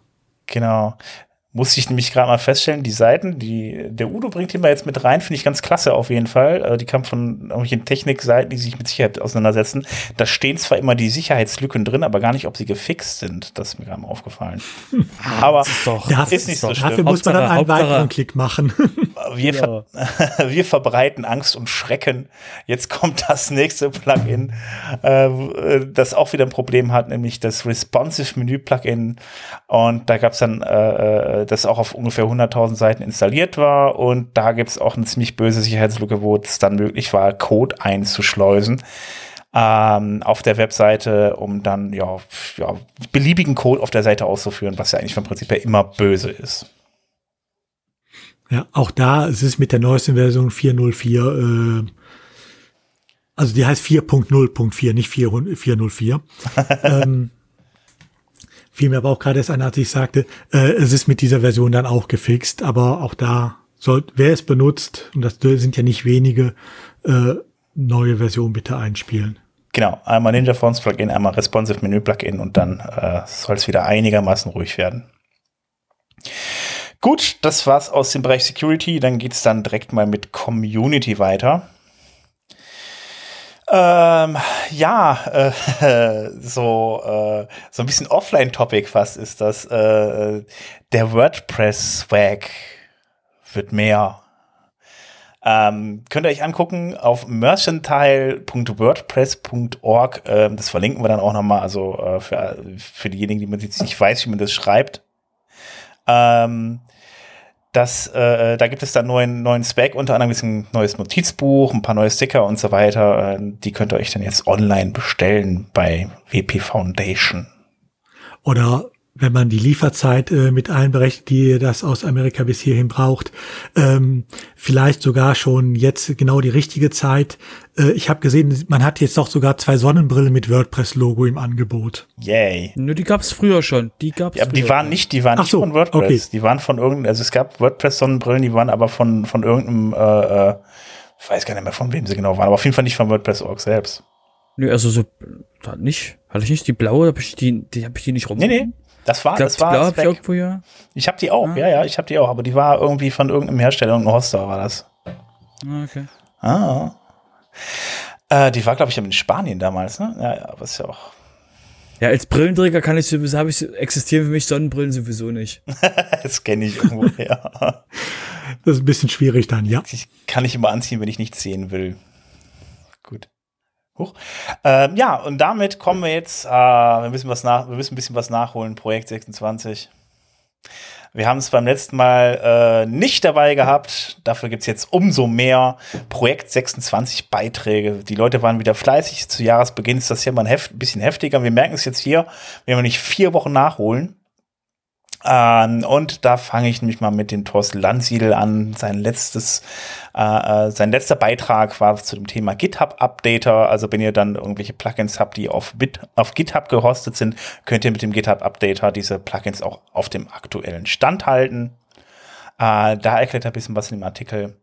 Uh, und ansonsten, ja, uh, wie er selber geschrieben hat, Renting Thorsten war wieder unterwegs. Das WordPress Theme Disaster hat er geschrieben. Also wer Thorsten dann schon ein, zwei Mal mitbekommen hat, hat er sich mal ein bisschen darüber beschwert, wie das halt eben auch so, äh, was halt eben so, so abgeht bei WordPress. Also, beziehungsweise, er ist ja auch sehr in die Community-Arbeit mit eingebunden. Da gab es dann so ein paar Sachen, die halt eben weniger schön waren. Ähm, ähm, wie, ja, also wie beispielsweise, dass dann irgendwelche Sachen dann irgendwie verlangt wurden von den Community-Mitgliedern, die ohne Rücksprache mit den Community-Mitgliedern irgendwie äh, so in den Raum gestellt wurden auf irgendwelchen State of the Birds. Ähm, das war da nicht so ganz glücklich und äh, so ein paar andere Dinge auf jeden Fall noch. Und jetzt geht es um die Themes. die Themes, die ähm, ja, jetzt momentan natürlich äh, einen riesen Fortschritt machen, nicht Fortschritt machen, halt eben äh, eine, Weiterentwicklung auf jeden Fall machen ähm, in eine ganz bestimmte Richtung und äh, da ändert sich technisch sehr viel. Da äh, äh, hat man das Problem, wie unter anderem, wir hatten ja schon jQuery heute mit drin, das kann halt krachen auf vielen Seiten und äh, wo man halt früher viel Wert darauf gelegt hat, auf Rückwärtskompatibilität, ist das halt eben jetzt anscheinend nicht mehr so viel wert. Und äh, das geht dem Thorsten ein bisschen auf den Keks. Und ähm, nicht nur das, sondern ein paar andere Dinge auch noch. Auf jeden Fall lest euch das mal durch. Auf jeden Fall lesenswert und ähm, ja, ähm, ja, haben auf jeden Fall schon einige mitdiskutiert und äh, da könnt ihr auch damit diskutieren. Gut, dann gibt's noch einen Beitrag äh, von Matthias Pfefferle zum Projekt 26. Äh, das Thema heißt Inventur. Da geht der Matthias Pfefferle mal seine eigenen Plugins durch und guckt mal, was er so, äh, was, das, was er da so hat. Ähm, und das könnt ihr euch auch mal angucken. Irgendwie, ähm, er hat da echt einige Plugins im Laufe der Zeit programmiert, die alle im WordPress-Verzeichnis zu finden sind. Die könnt ihr euch dann auch mal angucken und ja, schaut einfach mal, einfach mal auf die Seite von ihm. Wie gesagt, das ist ja auch wieder alles in den Show Notes drin. Ja, muss man bei ihm ja auch sagen, er war, äh, er ist ja sehr aktiv äh, im Bereich Indie-Web und äh, das hat er, da hat er äh, das Ganze auch mal vorgestellt in, äh, ich glaube, auf dem Meetup in Stuttgart zuerst und dann äh, jetzt vor kurzem noch in Bonn. Ähm, also von daher seine Plugins mal durchzugucken äh, und auch zu sehen, dann was es äh, rechts und links davon noch gibt, ist durchaus äh, empfehlenswert, ja. Gut, dann äh, komme ich zum nächsten Beitrag von Hans-Gerd äh, Hans-Gerd Gerhards. Ähm, Relaunch der Startseite oder Landingpage. Da gibt euch ein paar Infos zu, äh, was man dabei beachten sollte. Ähm, dann haben wir den Florian Brinkmann. Das geht dann auch wieder ein bisschen in die technische Richtung. Äh, da geht es um äh, die visuellen Regressionstests mit J-Lineup. Also da zeigt er euch mal ein bisschen technisch, wie das gemacht wird, äh, wie man Regressionstests mit diesem Tool macht. Dann noch ein Beitrag von Florian Brinkmann, Hintergrundprozesse äh, in WordPress erstellen, auch wieder sehr technisch natürlich. Obwohl es ja sehr viel technisch heute hier sehe ich gerade. Und da kommt nämlich auch direkt der Johannes Kinas hinterher mit der Frage, ist Tailwind CSS eine gute Idee für WordPress-Themes und Plugins? Ähm, kann ich nur weiterempfehlen, den Artikel. Ähm, ich habe jetzt auch vor kurzem mit Tailwind CSS mal ein wenig gearbeitet, finde es auf jeden Fall super. Ähm, wie man das dann einbinden kann, beschreibt er dann auch und wie man das am besten macht ähm, weil man ja auch nur mit CSS-Klassen arbeitet bei, bei Tailwind und gar nicht mehr im CSS-Code vom Prinzip her. Erklärt er euch ein bisschen, wie man das am besten einbinden kann. Das kommt noch dazu. Dann habe ich noch einen Beitrag von Johannes Kinas, äh, auch sehr spannend äh, zum Thema Laravel, äh, Tools für WordPress. Da hat er eine kleine Reihe gemacht und äh, da erklärt er euch mal, wie man äh, ja die Buggen mit die die äh, mit DD oder äh, Dump macht, anstatt mit printr. Ähm, ja, man kann natürlich auch mit Xdebug debuggen, äh, das schreibt er auch selbst in seinen Artikel. Aber äh, ja, er, er, stellt dann natürlich jetzt mal die äh, Laravel-Tools DD und Dump vor. Dann haben wir Phil Marks mit dem Thema Plugins und Themes schnell testen mit TasteP. Ich freue mich, dass er den Artikel auf jeden Fall auch noch geschrieben hat. Hat er das letzte Mal gesagt, nachdem wir im, Sofa äh, darüber geredet, äh, geredet haben, überlegt er sich nochmal irgendwie da, ob er das was drüber schreibt. Das hört sich zumindest an. Hat er jetzt auf jeden Fall getan. Ähm, und äh, ja, den Artikel könnt ihr euch jetzt auch durchlesen. Und nochmal der Phil Marks mit SVG in WordPress.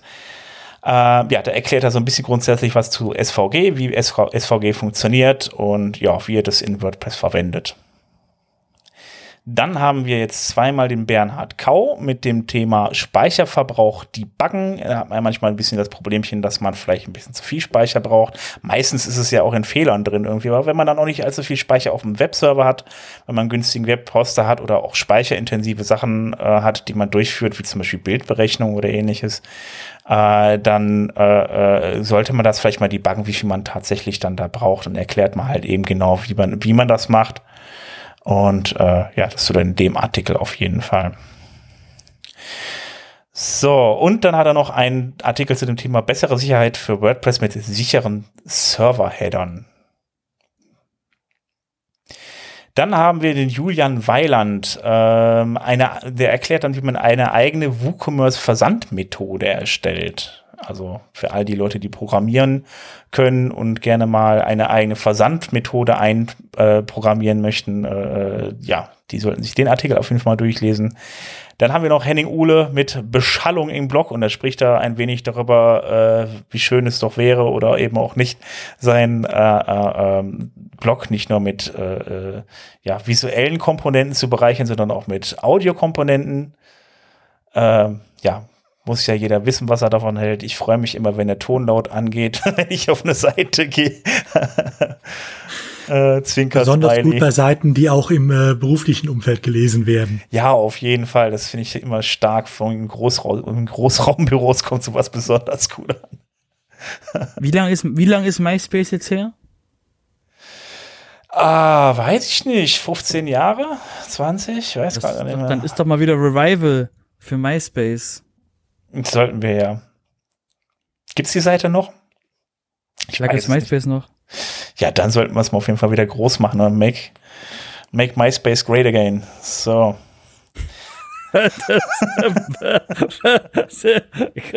okay, gut. Gut, dann haben wir noch zwei Artikel von äh, Krautpress. Äh, die waren jetzt gar nicht so direkt im Projekt 2026 mit drin, zumindest habe ich sie jetzt da gar nicht gesehen, aber ich packe sie auf jeden Fall drum, äh, einfach nochmal mit rein.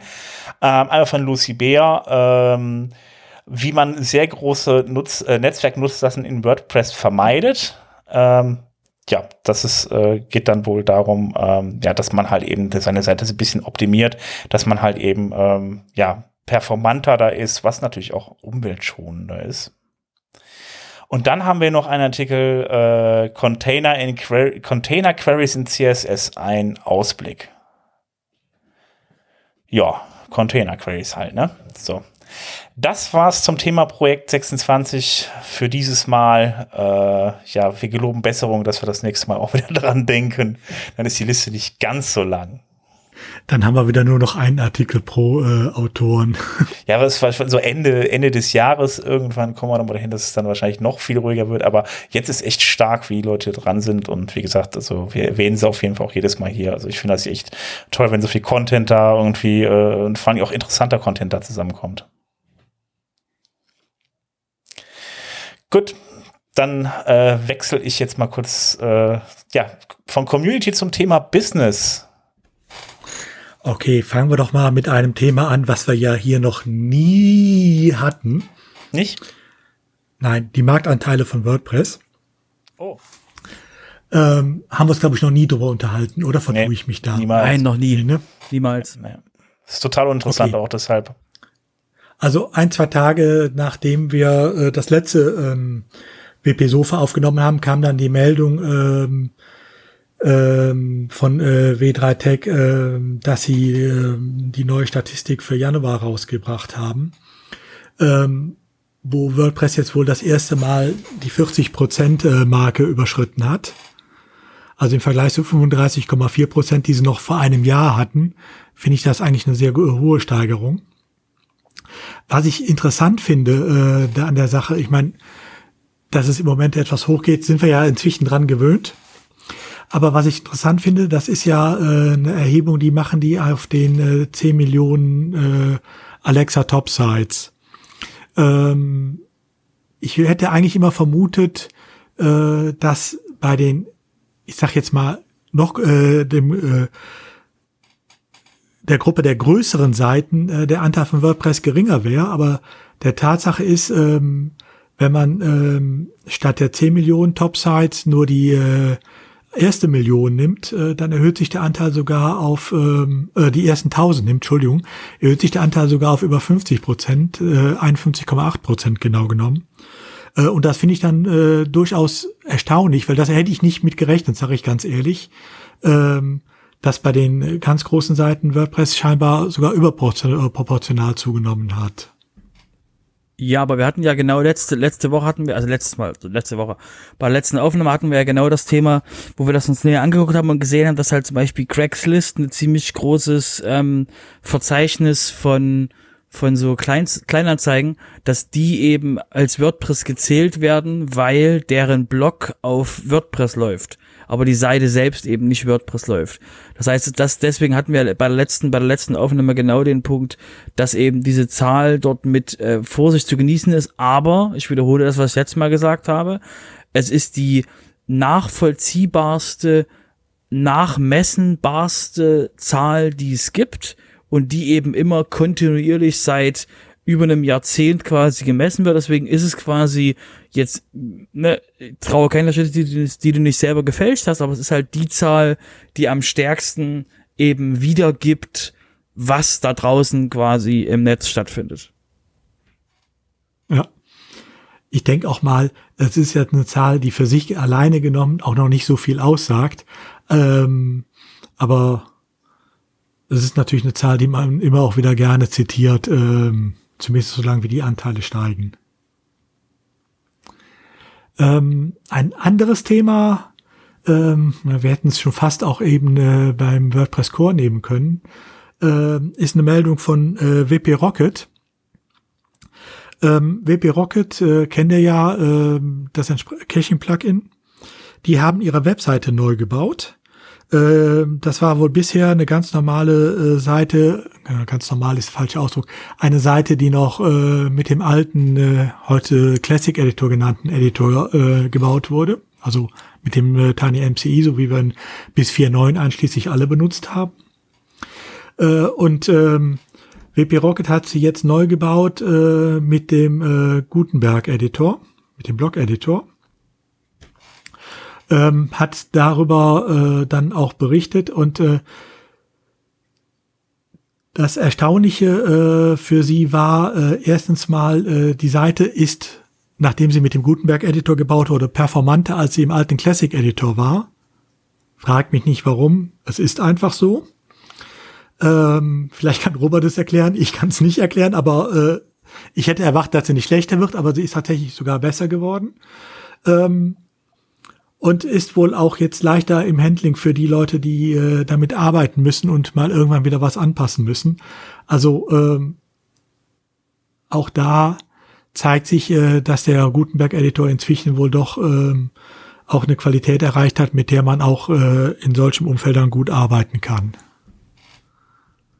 Ja, das mit der Performance hatten wir jetzt schon ein paar Mal, dass eben, dass eben an dem Tiny MC jetzt oder dem, was rauskommt, aus dem schon lange nichts mehr geändert wurde oder Performance optimiert wurde. Und der Block-Editor steht ja jetzt seit ähm, Jahr und Tag ähm, Performance, an der, in der Performance-Schraube ist sehr weit oben. Und ähm, was ich halt auch mitdenke, ist, dass da eine Menge andere Plugins auch mit rausgefallen sind, die halt vorher irgendwie den den die Shortcodes halt umgewandelt haben und so weiter und so fort. Das heißt, ich denke, da wird noch noch viel ähm, links und rechts mit ähm, weggeschmissen worden sein oder aktualisiert oder verbessert worden und deswegen eben auch die Performance, denke ich mal, hochgegangen also, sein. Ja, dass da Plugins ersetzt worden sind durch äh, performantere Blocks, das kann ich mir auch gut vorstellen. Ansonsten, äh, ich meine, der alte Tiny MCI äh, Editor hat natürlich, äh, ich sag mal, sehr schmalen äh, Code geliefert. Aber du hast schon recht, äh, mit äh, Plugins und Shortcodes äh, lässt sich sowas äh, dann leicht ähm, nach unten ziehen. Ich meine, ansonsten, die Vergleiche waren ja meistens immer äh, Gutenberg zu ähm, äh, anderen Page-Bildern wie Elementor oder so. Ähm, das äh, ist ja jetzt hier nicht das Thema gewesen, aber ähm, ich finde es äh, bezeichnend, dass es auch hier gut funktioniert. Wobei wir gerade, äh, da wir schon Elemente sprachen, auch noch äh, vielleicht einen kurzen Hinweis für äh, die Elementor-Fans, die es unter unseren Hörern ja noch geben soll. Elementor dreht jetzt demnächst an der Preisschraube. Ähm, das gilt nicht für den ganz kleinen Plan, also der Essential und der Advanced Plan, die bleiben wohl gleich. Aber ab dem Expert Plan, ähm, in dem bisher ja ja nicht unbeschränkt, aber 1000 Seiten drin waren, also was für jede Agentur gereicht hätte, sind zukünftig nur noch 25 Websites drin. Das gilt, glaube ich, ab äh, März jetzt. Ähm, Elementor verspricht nur, dass die, die vorher schon den Plan gebucht haben, also jetzt schon bestehend oder noch jetzt im Februar buchen, äh, bei dem alten äh, bleiben können. Das heißt also, wer mit dem Gedanken spielt, zum Beispiel als Agentur äh, auf äh, zum Beispiel einen Expertplan äh, abzugraden, der sollte das diesen Monat noch tun, weil danach äh, verliert er massiv an Seiten, für die er den einsetzen kann. ja, es war ja klar, dass die vom Preis her mal auch mal anziehen müssen, weil und wie gesagt, es ist auch mit viel, das wurde auch ähm, mit viel heißem, also mit viel, es wurde heißer gegessen, als es war, weil es eben auch darum geht, dass Leute, die ein Business haben, ähm, dort eben mehr zur Kasse gebeten werden sollen, um eben auch ähm, Rechnung zu tragen, dass sie eben einen größeren Anteil von den Elementor-Funktionen oder von den Elementor-Features benutzen. Deswegen finde ich das quasi, äh, finde ich das sehr, finde ich den Hinweis sehr gut, ähm, dass es eben passiert und ja, es ist kommunikationstechnisch gesehen nicht so doll gelaufen, aber äh, es überrascht keinen, dass die mal die Preise anziehen. Ja, wobei sie auch selber darauf hinweisen, ähm, dass man, äh, wenn man jetzt noch bucht, äh, die alten äh, Grenzen Richtig. beibehält, also dauerhaft dann auch. Ja. Deshalb, also wie gesagt, äh, für einen, der nur seine eigene Webseite betreibt oder äh, zwei, drei Webseiten, ist das nicht das Thema. Für Agenturen kann das durchaus ein Thema sein, wenn sie denn bei Elementor bleiben wollen. Mhm, genau. So, dann noch ein anderes Thema, ähm, was am Rande nur mit WordPress zu tun hat. Der Chrome-Browser mit dem nächsten Update äh, wird sich da einiges ändern. Ähm, vorgeblich wegen Datenschutz. Ähm, oder wegen E-Privacy. Äh, und zwar will Google mit dem nächsten großen äh, Chrome-Update äh, komplett auf äh, Third-Party-Cookies äh, verzichten. Ob das jetzt äh, wirklich mit Datenschutzgründen zusammenhängt, äh, die Google ja so am Herzen liegen, oder vielleicht eher damit, dass Google äh, selbstbewusst inzwischen äh, sagt, dass sie auch ohne Cookies bei allen die ihren Diensten auskommen, äh, während Facebook und so sagt, äh, sie brauchen die Cookies noch. Sei jetzt mal dahingestellt, da wollen wir ja nicht drüber äh, diskutieren, äh, nicht drüber spekulieren. Ne, wir glauben denen selbstverständlich, dass es nur reine Datenschutzgründe sind. Ähm, das heißt, wer von euch zum Beispiel mit entsprechender äh, Werbeeinblendungen mit äh, Third-Party-Cookies arbeitet, so langsam wird Zeit für Plan B. Auch äh, nicht nur aus rechtlichen Gründen, sondern die inzwischen auch dann aus rein wirtschaftlichen Gründen. Ja, Google kann das ja sowieso egal sein, die haben eh alle Daten. ja, ne? so ungefähr. Ähm, Womit wir zwanglos übergeleitet haben zum Teil äh, Thema Recht im Podcast. Da haben wir euch diesmal zwei Themen mitgebracht, die miteinander zusammenhängen und wie ihr gleich seht, sich gegenseitig widersprechen. Jura halt. das eine ist, ähm, ihr kennt ja alle die E-Privacy-Richtlinie. Ähm, äh, da gab es ja Probleme. Wie sieht das aus? E-Privacy, äh, Cookies, äh, Cookie Consent Banner, äh, deutsches Telemediengesetz falsch umgesetzt. Das ging ja hin und her. Es gab ja dann auch die Urteile beim Europäischen Gerichtshof und beim Bundesgerichtshof. Ähm, jetzt gibt es tatsächlich, man glaubt es kaum, nach nur, mit nur, ich glaube, sieben oder acht Jahren Verzögerung, also nicht der Rede wert, äh, ein Gesetzentwurf der Bundesregierung, äh, womit die Cookie-Richtlinie, also die Privacy-Richtlinie in der jetzt bestehenden Form, äh, in deutsches Recht richtlinienkonform umgesetzt werden soll. Ähm, dazu wird es ein neues Gesetz geben. Aus dem Telemediengesetz wird das Telekommunikations-Telemedien-Datenschutzgesetz. Mhm.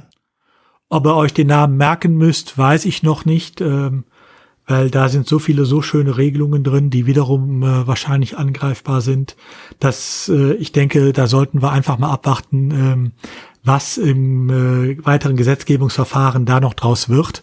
Vor allem muss man überdenken, im Herbst ist ja Bundestagswahl, das heißt, Gesetzentwürfe, die jetzt zwar noch äh, mit großem Tamtam angekündigt, aber bis dahin nicht beschlossen werden, die fallen ja eh der Diskontinuität anheim, das heißt, äh, die müssen dann nochmal bei Null neu beginnen im nächsten Bundestag. Also von daher denke ich mal, lohnt es sich nicht, da jetzt großartig verrückt zu machen drüber. Ähm, wenn es tatsächlich wieder erwarten doch noch kommt, werden wir darüber berichten. Womit meine Skepsis zusammenhängt, ist dann auch direkt die zweite News. Die Privacy-Richtlinie, ihr erinnert euch noch alle, als äh, die Datenschutzgrundverordnung kam, hieß es ja auch, parallel dazu soll noch eine E-Privacy-Verordnung kommen. Ähm, die hängt ja immer noch fest. Da konnte man sich ja nie äh, darüber einigen, was genau da rein soll. Da gab es den Entwurf der EU-Kommission. Es gab die Stellungnahme, äh, worüber gegen die, äh, die Werbewirtschaft Sturm lief und äh, die Telekommunikationsanbieter Sturm liefen. Dann gab es die Stellungnahme des EU-Parlaments, die es noch etwas verschärfen wollten. Und dann gab es den EU-Rat, wo die Regierungen der Mitgliedstaaten es die ganze Zeit verschleppt haben. Und es geschehen doch Zeichen und Wunder, als jetzt keiner mehr damit rechnete, gab es tatsächlich eine Einigung im äh, zuständigen äh, EU-Ministerrat. Ähm, das heißt, auch der Ministerrat hat jetzt eine Position, wie er denn die E-Privacy-Verordnung denn gerne aussehen haben möchte. Ähm, das wiederum ist insoweit ganz witzig, weil das, was die jetzt vereinbar, äh, was die jetzt äh, in den Blick genommen haben, würde weite Teile äh, des, der Datenschutzgrundverordnung wieder äh, unterlaufen. Es würde, wir können es positiv sagen, das Cookie-Banner wäre danach nicht mehr erforderlich. Man kann es auch negativ sagen. Ähm, die Werbe, man hat der Werbewirtschaft und ihren äh, Begehrlichkeiten auf volle äh, Höhe äh, nachgegeben. Aber auch da gilt wieder, ähm, das ist ja jetzt erstmal nur ähm, die Stellung äh, des EU-Rates. Auch das geht jetzt natürlich weiter. Da wird es jetzt die Verhandlungen zwischen Rat, Parlament und EU-Kommission geben, äh, bis dass man äh, zu einer gemeinsamen Lösung kommt. Das kann dann die nächsten Jahre irgendwann ja vielleicht noch passieren. Ja, so in Auch acht Jahren. da, wie gesagt, es, ja, es geht im Moment überall groß äh, durch die Presse, aber auch da lasst euch nicht verrückt machen, auch nicht durch die Meldung, was denn jetzt da beschlossen wurde, denn es ist noch nicht endgültig beschlossen. Ähm, und so wie die Meinungen insbesondere zwischen EU-Rat und äh, EU-Parlament da auseinanderliegen, glaube ich auch noch nicht dran, dass das jetzt schnell gehen wird. Also auch da, wie gesagt, nur eine kurze Meldung, es gibt da was, äh, nehmt es einfach zur Kenntnis und äh, wenn es wichtig wird, äh, wenn es interessant wird, melden wir uns. Mhm. Klingt ja wieder spannend. Mehr lohnt sich dazu noch nicht zu sagen. Wir warten mal. So lange bauen wir weiter äh, Cookie-Banner ein. Naja, das ist ja auch immer so eine Sache. Braucht man die wirklich? Und äh, so kleiner äh, äh, Anmerkung am Rande ähm, diese Cookie-Banner äh, verzögern ja meistens auch den Aufbau der Seite. Äh, und äh, es gilt die Aussage von Google, dass sie zwar diese Cookie-Banner nicht abstrafen, äh, die Seiten, die das einsetzen, äh, weil, sie, weil das Interstitials wären, weil das sind halt nun gesetzlich vorgesehen. Ähm, aber es gilt auch eine zweite Aussage, äh, die äh, äh, der John Müller jetzt nochmal extra bestätigt hat, äh, wenn die Ladegeschwindigkeit der Webseite dadurch beeinträchtigt wird, äh, ist das äh, durchaus äh, eine Sache, die im Rahmen der äh, Web Vitals äh, bei Google jetzt demnächst mitgewertet werden. Also da wird es keinen äh, Goodie für äh, bestehende Cookie-Banners geben. Von daher jetzt mal nicht nur aus rechtlichem Grund, wo die meisten Cookie-Banners erstens falsch und zweitens überflüssig sind, ähm, also entweder überflüssig oder da, wo sie nicht überflüssig, meistens falsch implementiert, sagen wir es so. Ähm, sollte man sich auch äh, aus dem Grunde, aus reinen Suchmaschinenoptimierungsgründen inzwischen überlegen, brauche ich den wirklich oder kann ich ihn, äh, äh kann ich diesen Cookie-Banner irgendwo vermeiden? Weil, äh, also ich weiß nicht, wie es euch geht, äh, das ist so im Moment eins der beiden nervigsten Dinger, die ich im Web habe, äh, dass ich überall ständig diese Cookie-Banners wegklicken muss. Mhm. Also ich habe das bei mir Und auch das, so. Ja, ich, ich habe ich hab das bei mir auch so, so mit Kunden halt einfach, wo ich mir denke, so, ähm, ähm, du hast jetzt, also die, die, kommen zu mir und sagen, also ähm, ich bräuchte auch so hier diesen Cookie-Banner, ich möchte rechtlich auf der, auf der sicheren Seite sein. Und dann äh, hatte ich dich ja auch schon gefragt, äh, was man, was denn die Voraussetzungen überhaupt auch sind, um so einen Cookie-Banner überhaupt einbauen zu müssen. Und ähm, dann haben die wegen Seiten, die teilweise echt kaum Besucher haben, haben die dann, da haben die dann Google Analytics drin, nur weil sie ein paar Zahlen sehen wollen irgendwie, die denen aber eigentlich gar nicht so wichtig sind, wo ich mir einfach nur denke, so, nee, dann schmeißt es einfach raus, dann, dann, dann hast du den Stress einfach gar nicht mehr. Also, oder zählt es irgendwie anders. Halt immer die Frage, wie groß ist die Seite, ähm, was habe ich da für eine, für eine Besuch, wie viele Besucher habe ich da, was habe ich für einen Durchschnitt, was will ich überhaupt genau messen?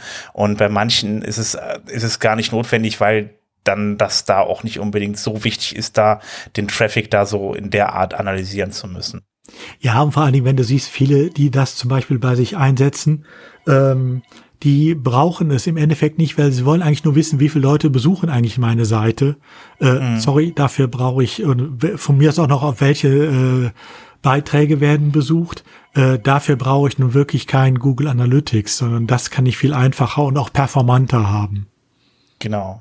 Und da hatten wir auch kurz drüber gesprochen, welche Voraussetzungen waren das jetzt nochmal genau? Wann muss ich den einbauen? Da gab es irgendwie drei oder vier Punkte, wo man sagt, ab dann muss ich den einbauen.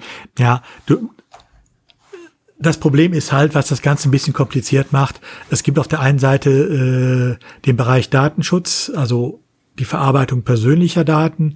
Ähm, und es gibt den zweiten Bereich äh, Privacy, wo es wirklich darum geht, äh, den Schutz äh, meines Datenendgerätes, also meines Handys, meines Laptops, ähm, dass da nichts drauf abgespeichert wird, was mich trägt oder sonst was.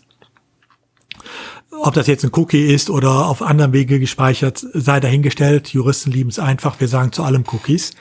Ähm, im Endeffekt muss ich auf beiden Seiten es vermeiden. Das heißt, ich muss auf der einen Seite vermeiden, dass ich personenbezogene Daten äh, speichere. Das geht ja noch relativ gut, ähm, weil bei der normalen Besuchermessung ist das einzige personenbezogene Datum die IP-Adresse und die kann ich, wenn auch nicht anonymisieren, zumindest mal pseudonymisieren. Ähm, und kann damit dann äh, zumindest äh, über den Weg berechtigtes Interesse, Widerspruchslösung ohne Cookie-Banner arbeiten. Und das andere ist die Privacy-Seite. Ähm, da ist halt Voraussetzung, dass ich zum Beispiel wirklich keine Cookies äh, und so weiter abspeichere, sondern äh, sowas cookielos betreibe. Ähm, was ich zum Beispiel mit Matomo direkt machen kann, da kann ich es einstellen, ich will keine Cookies haben. Und was bei äh, einigen WordPress ähm, äh, Statistiktools wie äh, Statify oder Coco Analytics natürlich erst recht kein Problem ist. Ähm, was man natürlich da sagen muss, äh, lasst euch jetzt bitte nicht sagen, aber ohne Cookies brauche ich keins. Ganz so einfach ist es nicht. Ohne Cookies brauche ich keinen Banner, kein Einverständnis, wenn ich denn die Daten selber bearbeite. Ne? Also zum Beispiel Google Analytics gibt es ja jetzt eine neue Version 4, die kann äh, cookielos arbeiten weil Google es inzwischen äh, auf anderem Wege erledigt. Die, ist, äh, die würde aber trotzdem noch ähm, das Cookie-Banner erfordern, weil ich die Daten an äh, Google weiterreiche und das ohne einen wirksamen Auftragsverarbeitungsvertrag. Äh, es ist keine Auftragsverarbeitung, weil Google es selber für eigene Zwecke halt auch benutzt. Also deshalb ähm, Google Analytics geht nie ohne Cookie-Banner. Ähm, andere gehen schon, wenn man sie entsprechend einstellt oder Einige wie Statify kann ich eh von Haus aus so nehmen. Da ist immer die Frage, was brauche ich, wenn ich nur wissen will, wie viele Leute besuchen meine Seiten, welche sind die best aufgerufenen Seiten auf äh, meinem äh, auf meiner äh, Website, dann reicht was wie Statify. Wenn ich etwas mehr sehen will, ähm, wo kommen die Leute her, ähm, wie äh, wie ist deren Weg auf meiner Seite, also was rufen sie wie auf? Oder gerade auch bei Ware, äh, bei Shops, äh, wie ist der Verlauf im, mit dem Warenkorb, äh, wo sind Abbrüche und so weiter, dann äh, nützt mir auch meistens eine Matomo schon. Wenn ich noch mehr brauche, es gibt Fälle, wo es sinnvoll ist äh, und ich dann Google Analytics einsetzen muss, dann muss spätestens muss ich natürlich mit Cookie Banner arbeiten. Aber auch da, wie gesagt, überlegt euch, ob ihr es wirklich braucht. Die meisten Seiten, die ich sehe, äh, die brauchen es nicht wirklich. Wenn man dann nachfragt, ja, wofür setzt es denn ein? Ja, äh, dann kommen so die üblichen äh, Sachen, wo ich dann sagen muss, ja, dafür reicht auch eine kleine Analyse. Dafür brauche ich kein Google Analytics. Gut. So, zu Recht im Podcast, mit Recht im Podcast, Udo. Äh, ich komme jetzt zum Tellerrand. So, ähm, da kommen wir jetzt auf React.js und da gab es dann noch einen Artikel zu dem Thema, äh, äh, warum man React.js für, das, für die Webentwicklung nutzen sollte. Ähm, muss ich ganz ehrlich sagen, gehe ich nicht so ganz confirm mit. Muss man nicht unbedingt unbedingt äh, auf, auf View setzen, habe ich ja meine Gründe. Aber der Artikel an sich äh, äh, schreibt, da, da schreibt der äh, Autor ein bisschen darüber halt eben, äh, welche Möglichkeiten man halt mit React hat und äh, wie das aufgebaut ist, warum das so toll ist, wie es aufgebaut ist. Ähm, äh, sind paar ganz gute Argumente bei, sicherlich. Zum Beispiel kann man damit auch äh, mittlerweile ähm, Apps für, für einen Desktop programmieren. Also von daher ist das schon ganz spannend. Ähm, da sind noch, noch, sind noch viele, viele andere Argumente drin. Ähm, ich persönlich muss aber jetzt mal ganz kurz dagegen sprechen. Ich spreche mich ja ähm, für Vue aus anstatt React. Äh, Svelte fand ich auch ganz witzig, aber hat natürlich jetzt nicht die breite Nutzerbasis wie so ein Vue. Ähm, man muss dazu sagen, bei Vue beispielsweise ist es so, dass die Nutzerbasis in Deutschland mittlerweile auch äh, größer zu sein scheint. Also wenn wir jetzt einfach generell auch mal so weltweit uns das anschauen, ähm, kann man jetzt mal so kleine so Referenzen nehmen, wie zum Beispiel die, die, die, die Anzahl der Likes jetzt auf, auf einem GitHub irgendwie, da hat Vue React auch mittlerweile überholt und äh, ähm, ähm, ja auch in Deutschland, also die Suchanfragen, das kann man auch mit Google Trends ganz gut sehen. Irgendwie ist es in Deutschland zumindest so, dass, dass da, äh, dass da eher nach Vue.js gesucht wird als nach React.js. Also ähm, ich bin halt nicht so der Riesenfreund davon, Software zu nutzen, die ähm, äh, wo maßgeblich ein Unternehmen hintersteckt. Das wird als Vorteil eigentlich in der Liste aufgelistet, dass die Top 4 Entwickler von React von, äh, von Facebook kommen. Und ähm, ja, da bin ich halt nicht so ein Riesenfreund äh, von. Gerade wenn man so aus der WordPress-Ecke kommt, hat man vielleicht noch mal im Hintergrund, äh, kurz bevor es dann mit äh, Gutenberg losging, ähm, da war ja die Frage, welches Frame, auf welches Framework, äh, Framework setzt man. Und da hat man sich damals erstmal auf React geeinigt. Und dann hat man, dann hat dann aber äh, äh, äh, Facebook gesagt, äh, sie wollten die, die Lizenzpolitik dafür ändern. Und das hätte deutliche Einschränkungen bedeutet. Und dann waren auf jeden Fall viele dabei, die dann sagten, nee, dann wollen wir das React nicht mehr einsetzen, ähm, woraufhin dann Facebook irgendwann eingelenkt hat und hat dann die entsprechend, entsprechend die, die Lizenzen so angepasst, wie es dann halt die Mehrheit wollte. Aber sowas kann einem natürlich immer wieder mit so einer Software passieren. Und ähm, Vue ist halt eben offen, ist halt ein Open Source Projekt, wo so eine Firma halt eben nicht hintersteckt, was auch mittlerweile sehr umfangreich ist, auch sehr, sehr viele, äh, ähm, sehr, sehr viel Erweiterungsmöglichkeiten hat. Also ähm, also wie gesagt, also äh, ich sehe diesen Artikel halt eben aus diesen Gründen sehr skeptisch, auch wenn man mit, mit, mit React halt sehr viel machen kann und plädiere eigentlich eher dann da die auf die, die, die offene Software, äh, die von der Community aufgebaut wurde, als auf die von ein, die jetzt äh, durch so eine Firma wie Facebook halt eben in die Öffentlichkeit gestellt wird. Zumal man muss natürlich dazu sagen, das hatten wir auch bei WordPress, was mir gerade noch einfällt, ist, äh, dass natürlich den, den maßgeblich den Weg halt eben für so ein React halt eben dann natürlich dann auch von der Firma vorgegeben wird. Ähm, WordPress haben wir jetzt auch ab und zu immer wieder, dass wir da irgendwie Dinge drin haben, wo beispielsweise dann der Chef von Automatic mit mal einen Weg dann mal die Richtung vorgibt, wo auch nicht immer alle mit einverstanden sind. Also von daher, ähm, ja, das gleiche Problem, glaube ich, an allen Fronten. Ja, wobei das natürlich für mich jetzt äh, klasse Aufhänger für das nächste Thema ist. Ähm, Automatic äh, ist der Schritt ja klein zu WordPress.com. Also nicht unsere äh, WordPress.org, die äh, äh, Version, sondern die große Version WordPress.com. Da gibt es einen schönen Artikel über die WordPress-Apps. Also nicht Apps, die wir selber erstellen für unsere Webseiten, sondern äh, die beiden Apps, iOS und Android App, die es gibt, um ähm, äh, unser WordPress, unsere WordPress-Installation zu verwalten. Ursprünglich gedacht ja hauptsächlich für WordPress.com, aber wir können sie auch einsetzen für ähm, äh, unsere eigenen Seiten. Da gibt es jetzt ähm, passend äh, zum Blog-Editor ähm, so predesigned äh, Page-Layouts, also vorgefertigte äh, Page-Layouts, die über die App auch nutzbar sind.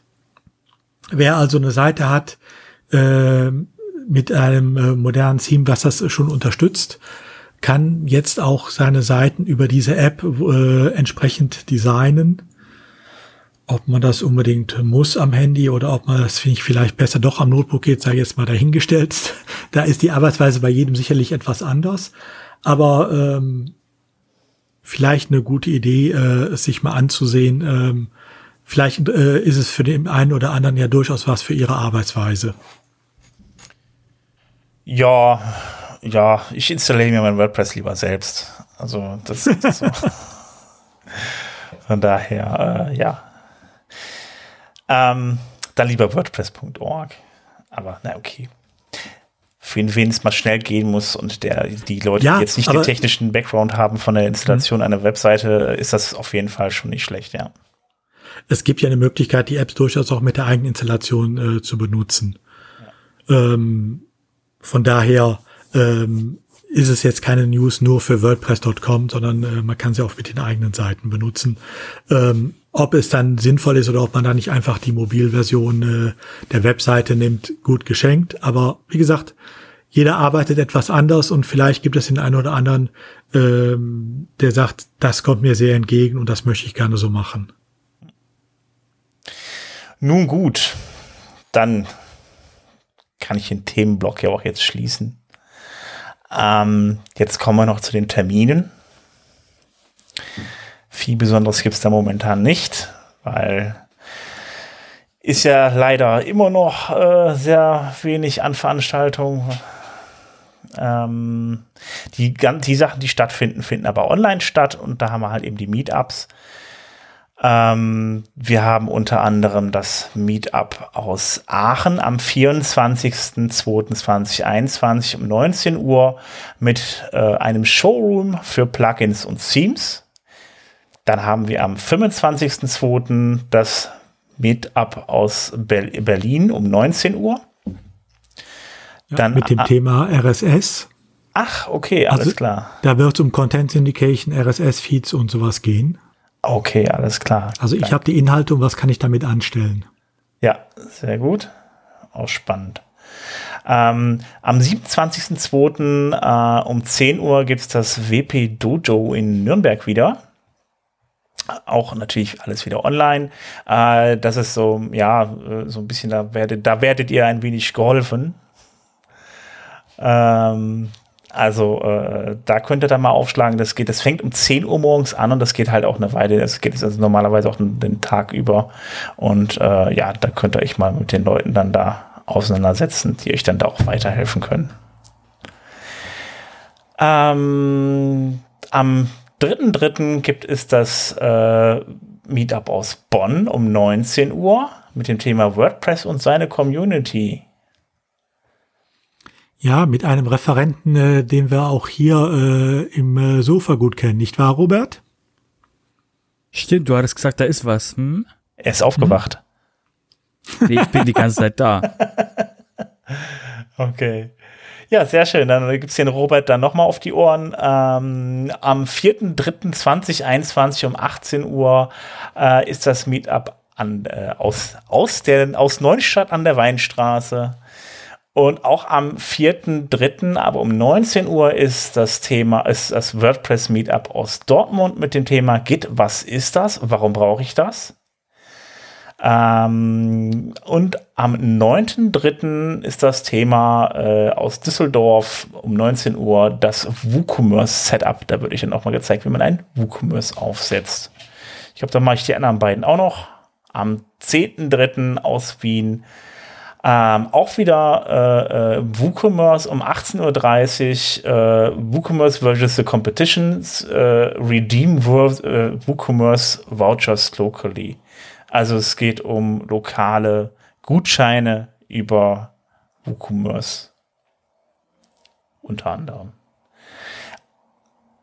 am 10.3. auch um 19 Uhr, äh, nee, nicht auch, sondern um 19 Uhr äh, ist das WP Meetup aus Stuttgart mit dem Thema Designunfälle vermeiden. Tja, Designunfälle vermeiden. Gut, schönes Thema.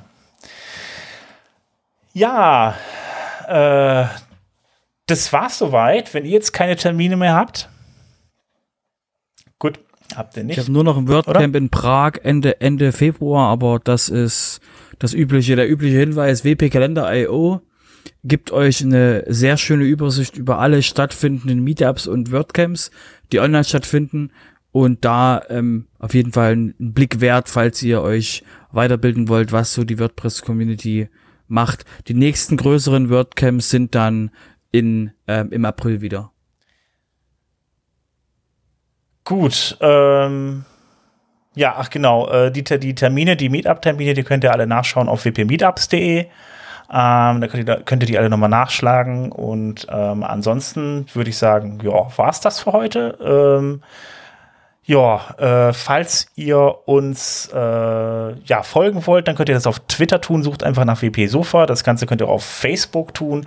Ansonsten geht auch einfach auf wp-sofa.de oder hinterlasst uns eine Bewertung bei Apple Podcasts. Hatten wir ja vorhin schon erwähnt. Wir freuen uns natürlich darüber, weil wir dann natürlich dann davon profitieren, wenn wir dann äh, gut bewertet werden. Das, das bringt uns dann natürlich dann ein paar, eventuell ein paar neue Hörer ein. So. Und denkt dran, 50 Bewertungen und wir machen eine extra schöne Folge. Genau. Damit Sven etwas mehr zu schneiden hat. Genau, wunderbar. Ich freue mich schon auf Schneiden. Alles klar, macht's gut. Bis dann. Ciao. Bis zum nächsten Bis Mal. Dann. Tschüss.